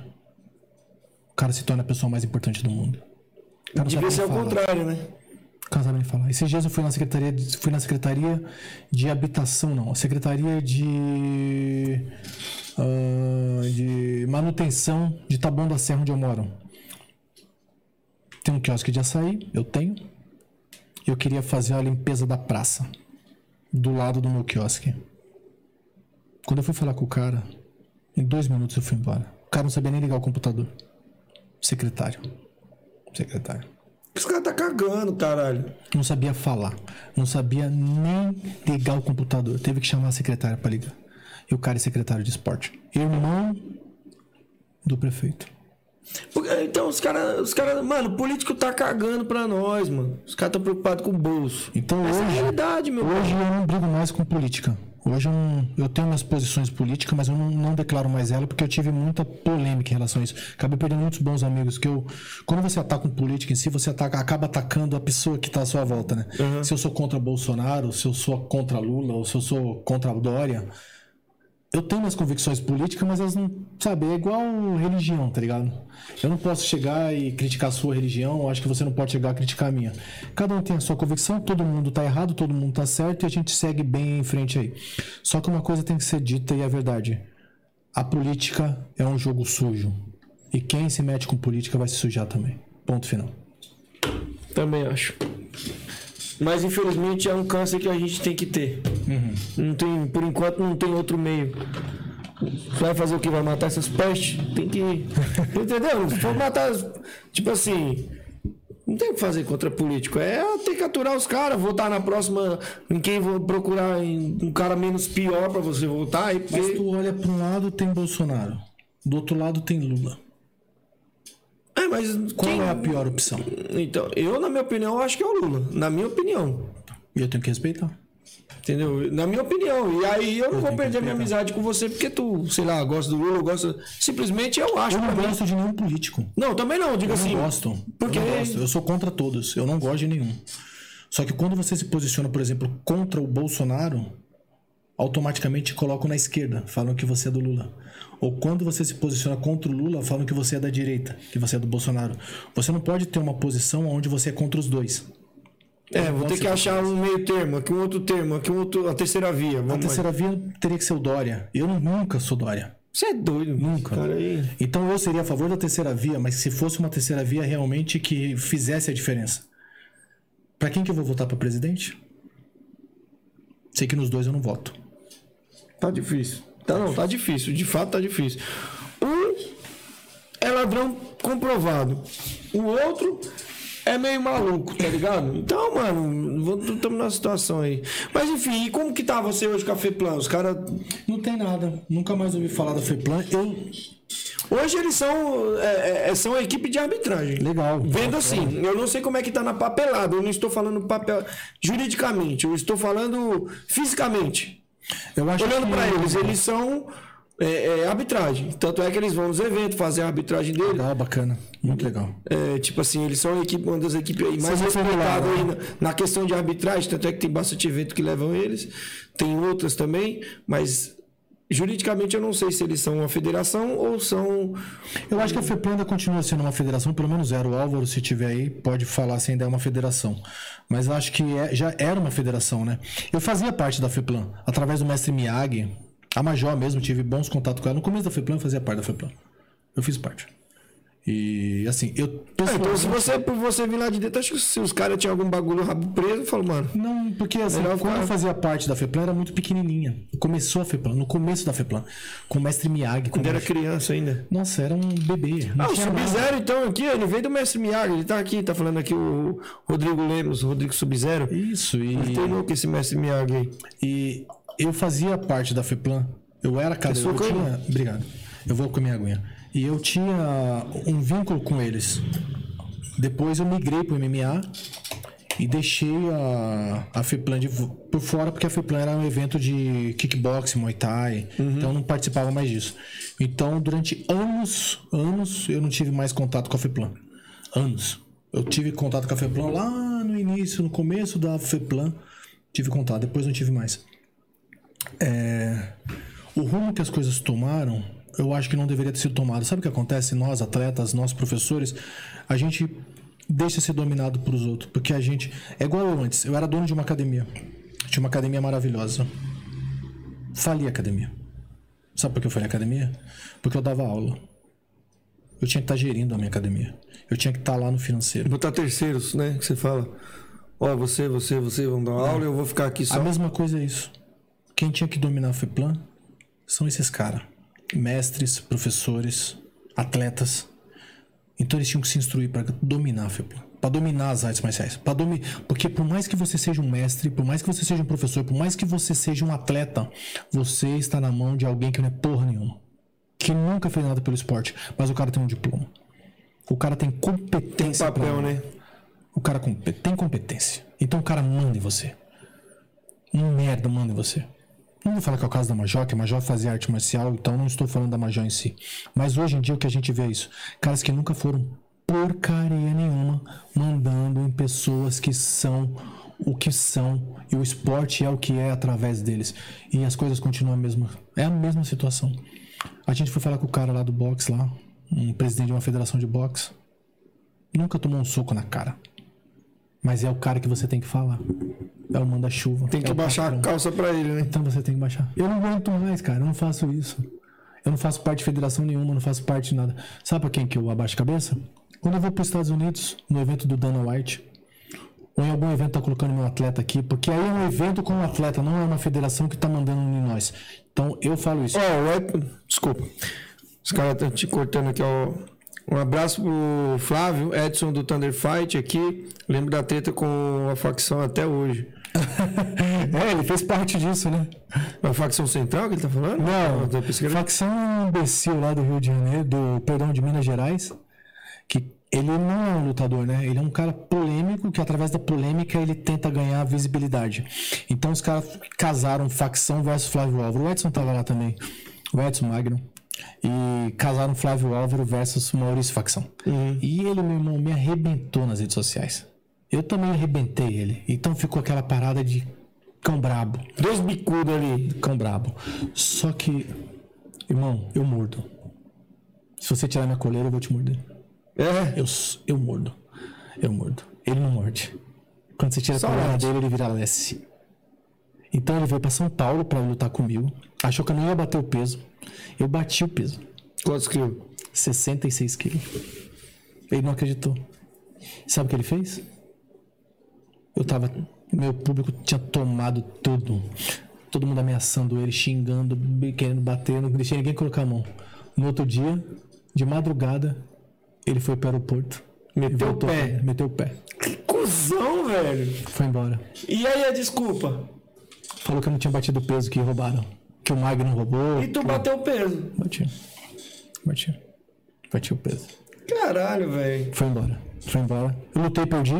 Não tinha condições de lutar, que eu perdi 24 quilos em 3 semanas. Perdi a luta. Perdi para um outro menino lá. E ele poderia ter ganho de mim. Ele teria todas as condições de ganhar de mim. Porque eu não tinha condições de luta. Ia, dar- ia pegar você zoadão. Mas acho que você ganhou só no psicológico. Lógico. Pela história, acho que o cara olhou. É, o cara. Sabe, já viu um vídeo que tem dois cachorros latindo, portão fechado? Quando abre o cachorro, o cara. Tipo, para. No caso não foi você, mas ele. Ele, Não morde ninguém? ele é. Mas é isso, né? É um, das artes marciais é o único cara que eu ainda não. Não tenho nenhum apreço pra ele, porque eu não considero ele um artista marcial, é esse cara aí chamado Maurício Facção. E não, não haveria briga, né? Porque eu não brigo mais, mas. Um evento de porta fechada, sair na mão com ele valendo uns 30 mil reais, eu faria. Os caras tá falando aqui, os caras tá falando aí dessa treta com o facção aqui, ó. Foi treta na, na balança. É, mano, mas enfim, velho. Bom, o importante é que você tá bem aí com a FEPLANO, no- tipo assim, bem que eu falo, bem. você tá na, seguindo a tua vida, eles a deles.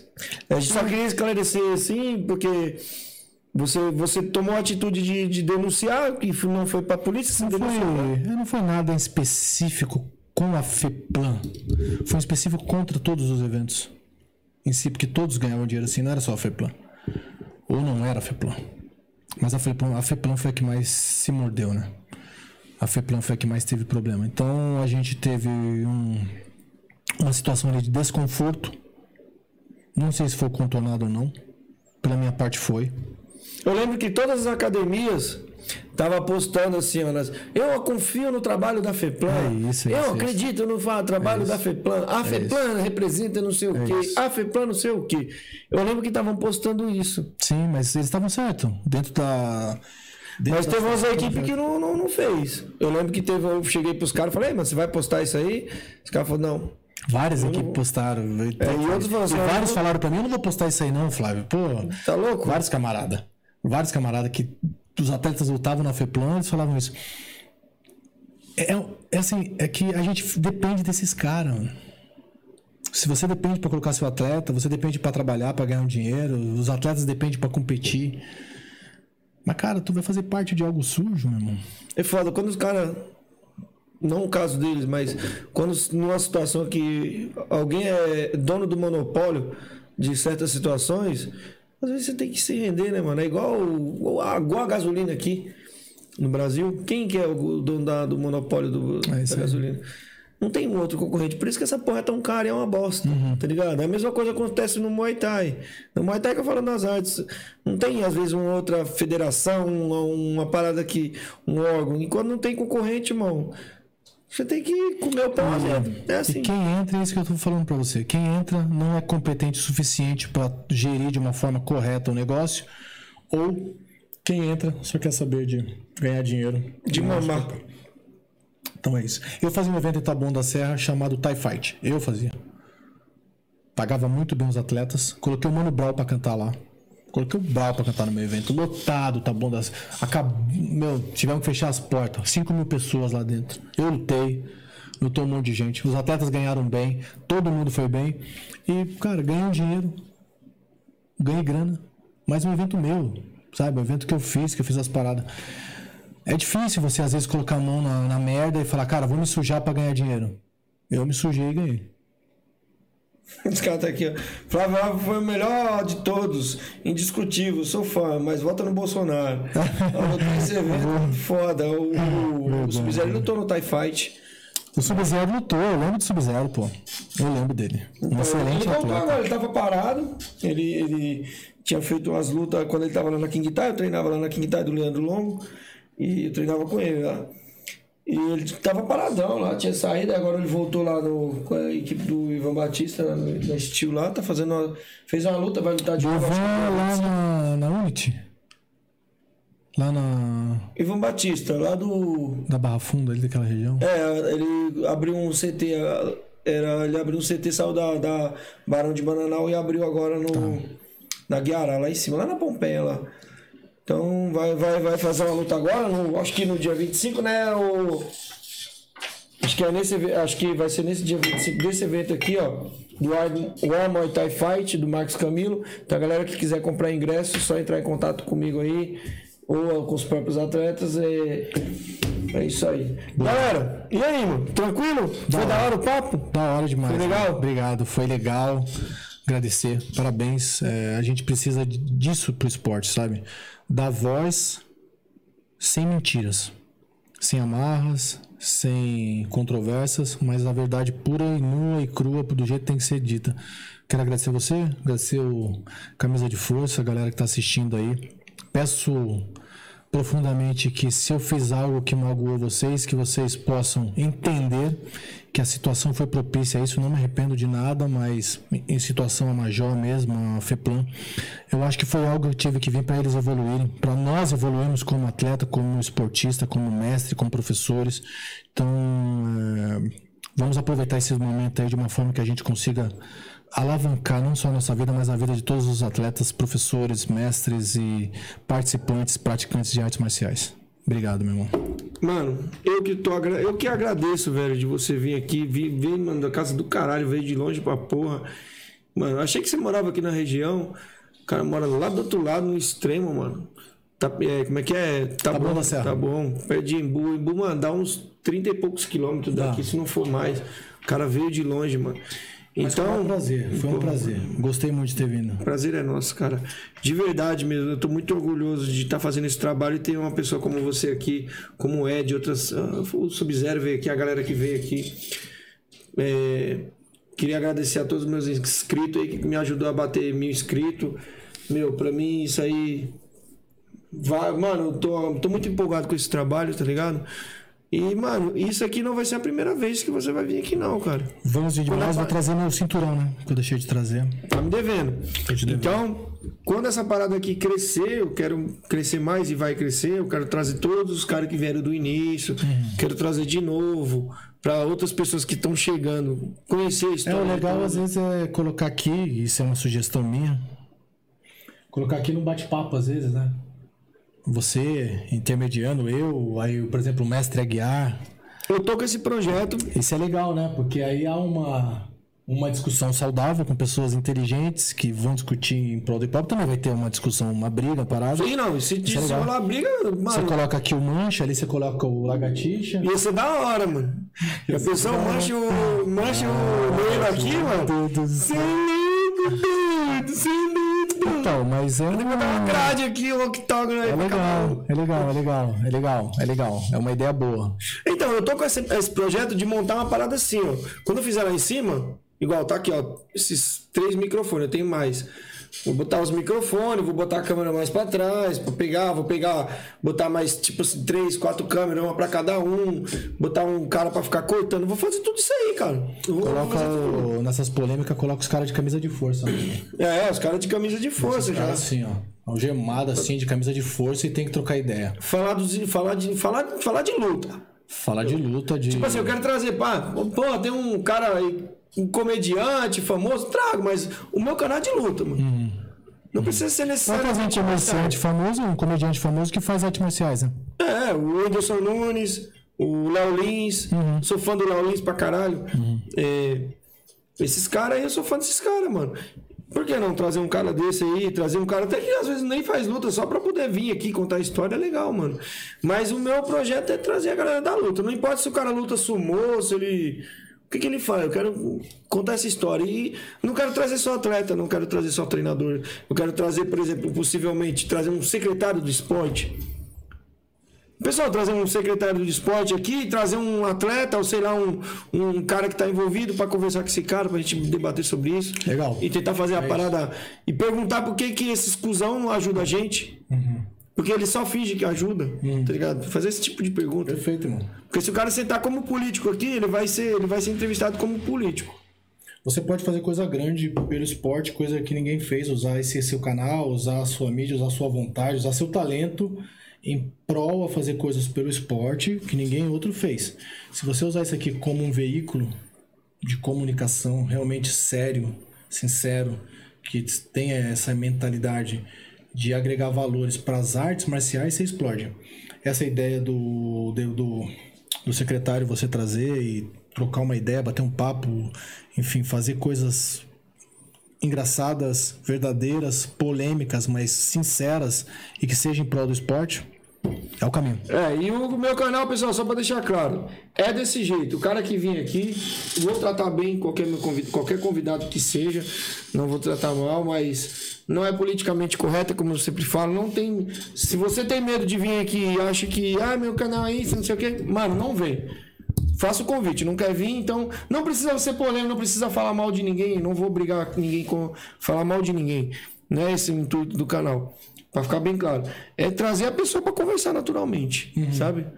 Mas se ficar também, tipo, "Oh, não vejo bem. Não, eu quero que o cara se solte, o cara converse, o cara conta dele. Chega, seja verdadeiro, caralho. Até agora não aconteceu. Mas tem cara que eu sei que mais pra frente aí, que ele é uma pessoa, quando eu ligar essa câmera aqui, ele vai se transformar. Eu não quero que o cara seja isso. Perfeito, irmão. Eu quero que o cara senta aqui e fale, mano, eu sou o cara uma que com bebe. camarada, né? Eu sou o cara que bebe, eu sou o cara que come traveco, eu sou o cara que faz isso. Mano, foda-se, tio. A galera gosta mais de pessoas verdadeiras. Então, galera, quero agradecer também. Já vamos partir pro final. Agradecer a presença de todos vocês aí que, que acompanharam a nossa live aí. E esse canal que não vale um cocô. Então, eu quero agradecer a presença aqui do Flávio. Flávio, puta cara da hora, mano. Que história que você tem, irmão. Obrigado, agradeço. Que história do caralho, hein, irmão. Puta Obrigado. que pariu, mano. Eu não conhecia esse, esse lado aí. Tô escrevendo um livro, e aí eu vou trazer um pra você aqui, autografado pra vocês. Duvido, mano. Eu duvido você trazer o canal. O, o- o livro. Meu amigo. Tem nome do livro já? Já tem nome? Último round. Último round? Último round. Puta, traz mesmo, mano. Traz bagulho que eu vou deixar ele aqui, mano. Se você trouxer esse livro, eu vou deixar ele aqui, ó. Na prateleira. Vou botar round. prateleira e vou botar ele aqui. Tá. uma biografia? É, que conta a parte da história em que eu perdi minha mãe. Muito bacana. Ah, sua mãe é falecida? Minha mãe é falecida. Puta, mano. E aí eu fiz uma luta. Ela morreu uma semana antes de eu lutar. E aí eu lutei. Nem chorei muito, ela morreu no domingo, eu lutei na sexta-feira, lutei em homenagem a ela. E no sábado já tinha. Já tinha preparado toda a minha morte já. É por isso que chama o último round. Já, já. É legal pra caraca a história. Puta, mano. Escreve o livro e traz É, aqui. já tô escrevendo traz, já. Traz aqui que, mano, eu não sei quanto tempo vai levar, espero que seja em breve.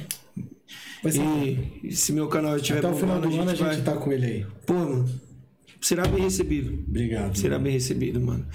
E galera, olha aí, ó. O último round vai sair. Tem editora já? Tem como é que você vai fazer independente? Estamos negociando. É, eu quero fazer independente, mas estamos negociando. É, tem Ó. algumas pessoas interessadas. Tô negociando. Tem, deixa eu te dar uma dica. Chama Fábrica do Humor. Que é do Léo Lins. Ele tá fazendo. Ele tá com um projeto de, de lançar livros independentes, assim, ó, pra galera que tá querendo começar. Tenta depois dar uma olhada. É, um, é só uma Qual que é o ideia. nome? É Fábrica do Humor do Léo Lins, o comediante Léo Lins. Que é. Ele lançou os livros dele por ele mesmo. Ele que criou as paradas, tudo conseguiu, mano. Tá fazendo um puta trampo da hora, mano. Que legal. Entendeu? Bacana. Eu não sou um cara que lê muito livro, eu tenho alguns livros ali, eu leio de vez em quando, mas eu não sou um cara muito. Mas eu quero.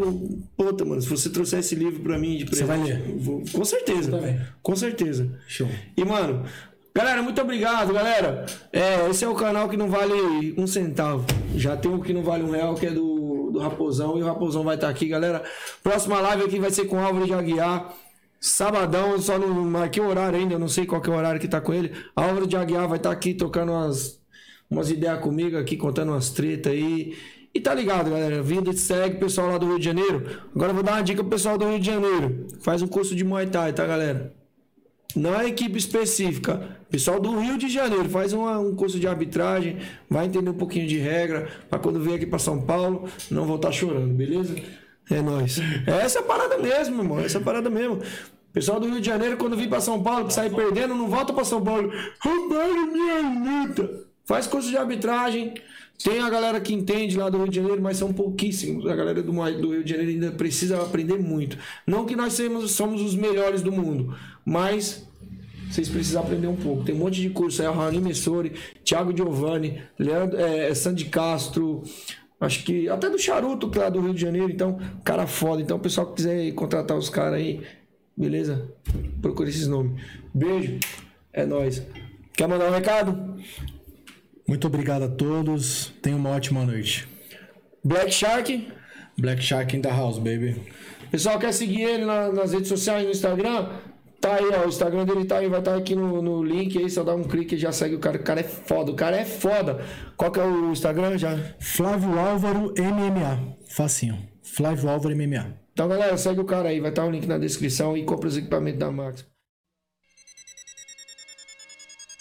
Interrompemos nossa programação para transmitir o horário eleitoral gratuito obrigatório de propaganda eleitoral, sob responsabilidade dos partidos políticos. Acabou, porra! Me desculpe, desabafo, acabou! Eu sou obrigado a falar que esse programa aqui tá uma porra. Não acho que quem ganhar ou quem perder, nem quem ganhar nem, per- nem perder, vai ganhar ou perder. Vai todo mundo perder. Se fodeu! É, me estruparam, tive que fazer de tudo e agora tô aqui. E foi ruim? Foi ótimo. Desculpe, mas aparelho excretor não reproduz. Os casais que se prostituem no seu leito, maculando o seu leito, não herdarão meu reino. Na cama é papai e mamãe. Oh, glória! O que passa disso é de Satanás.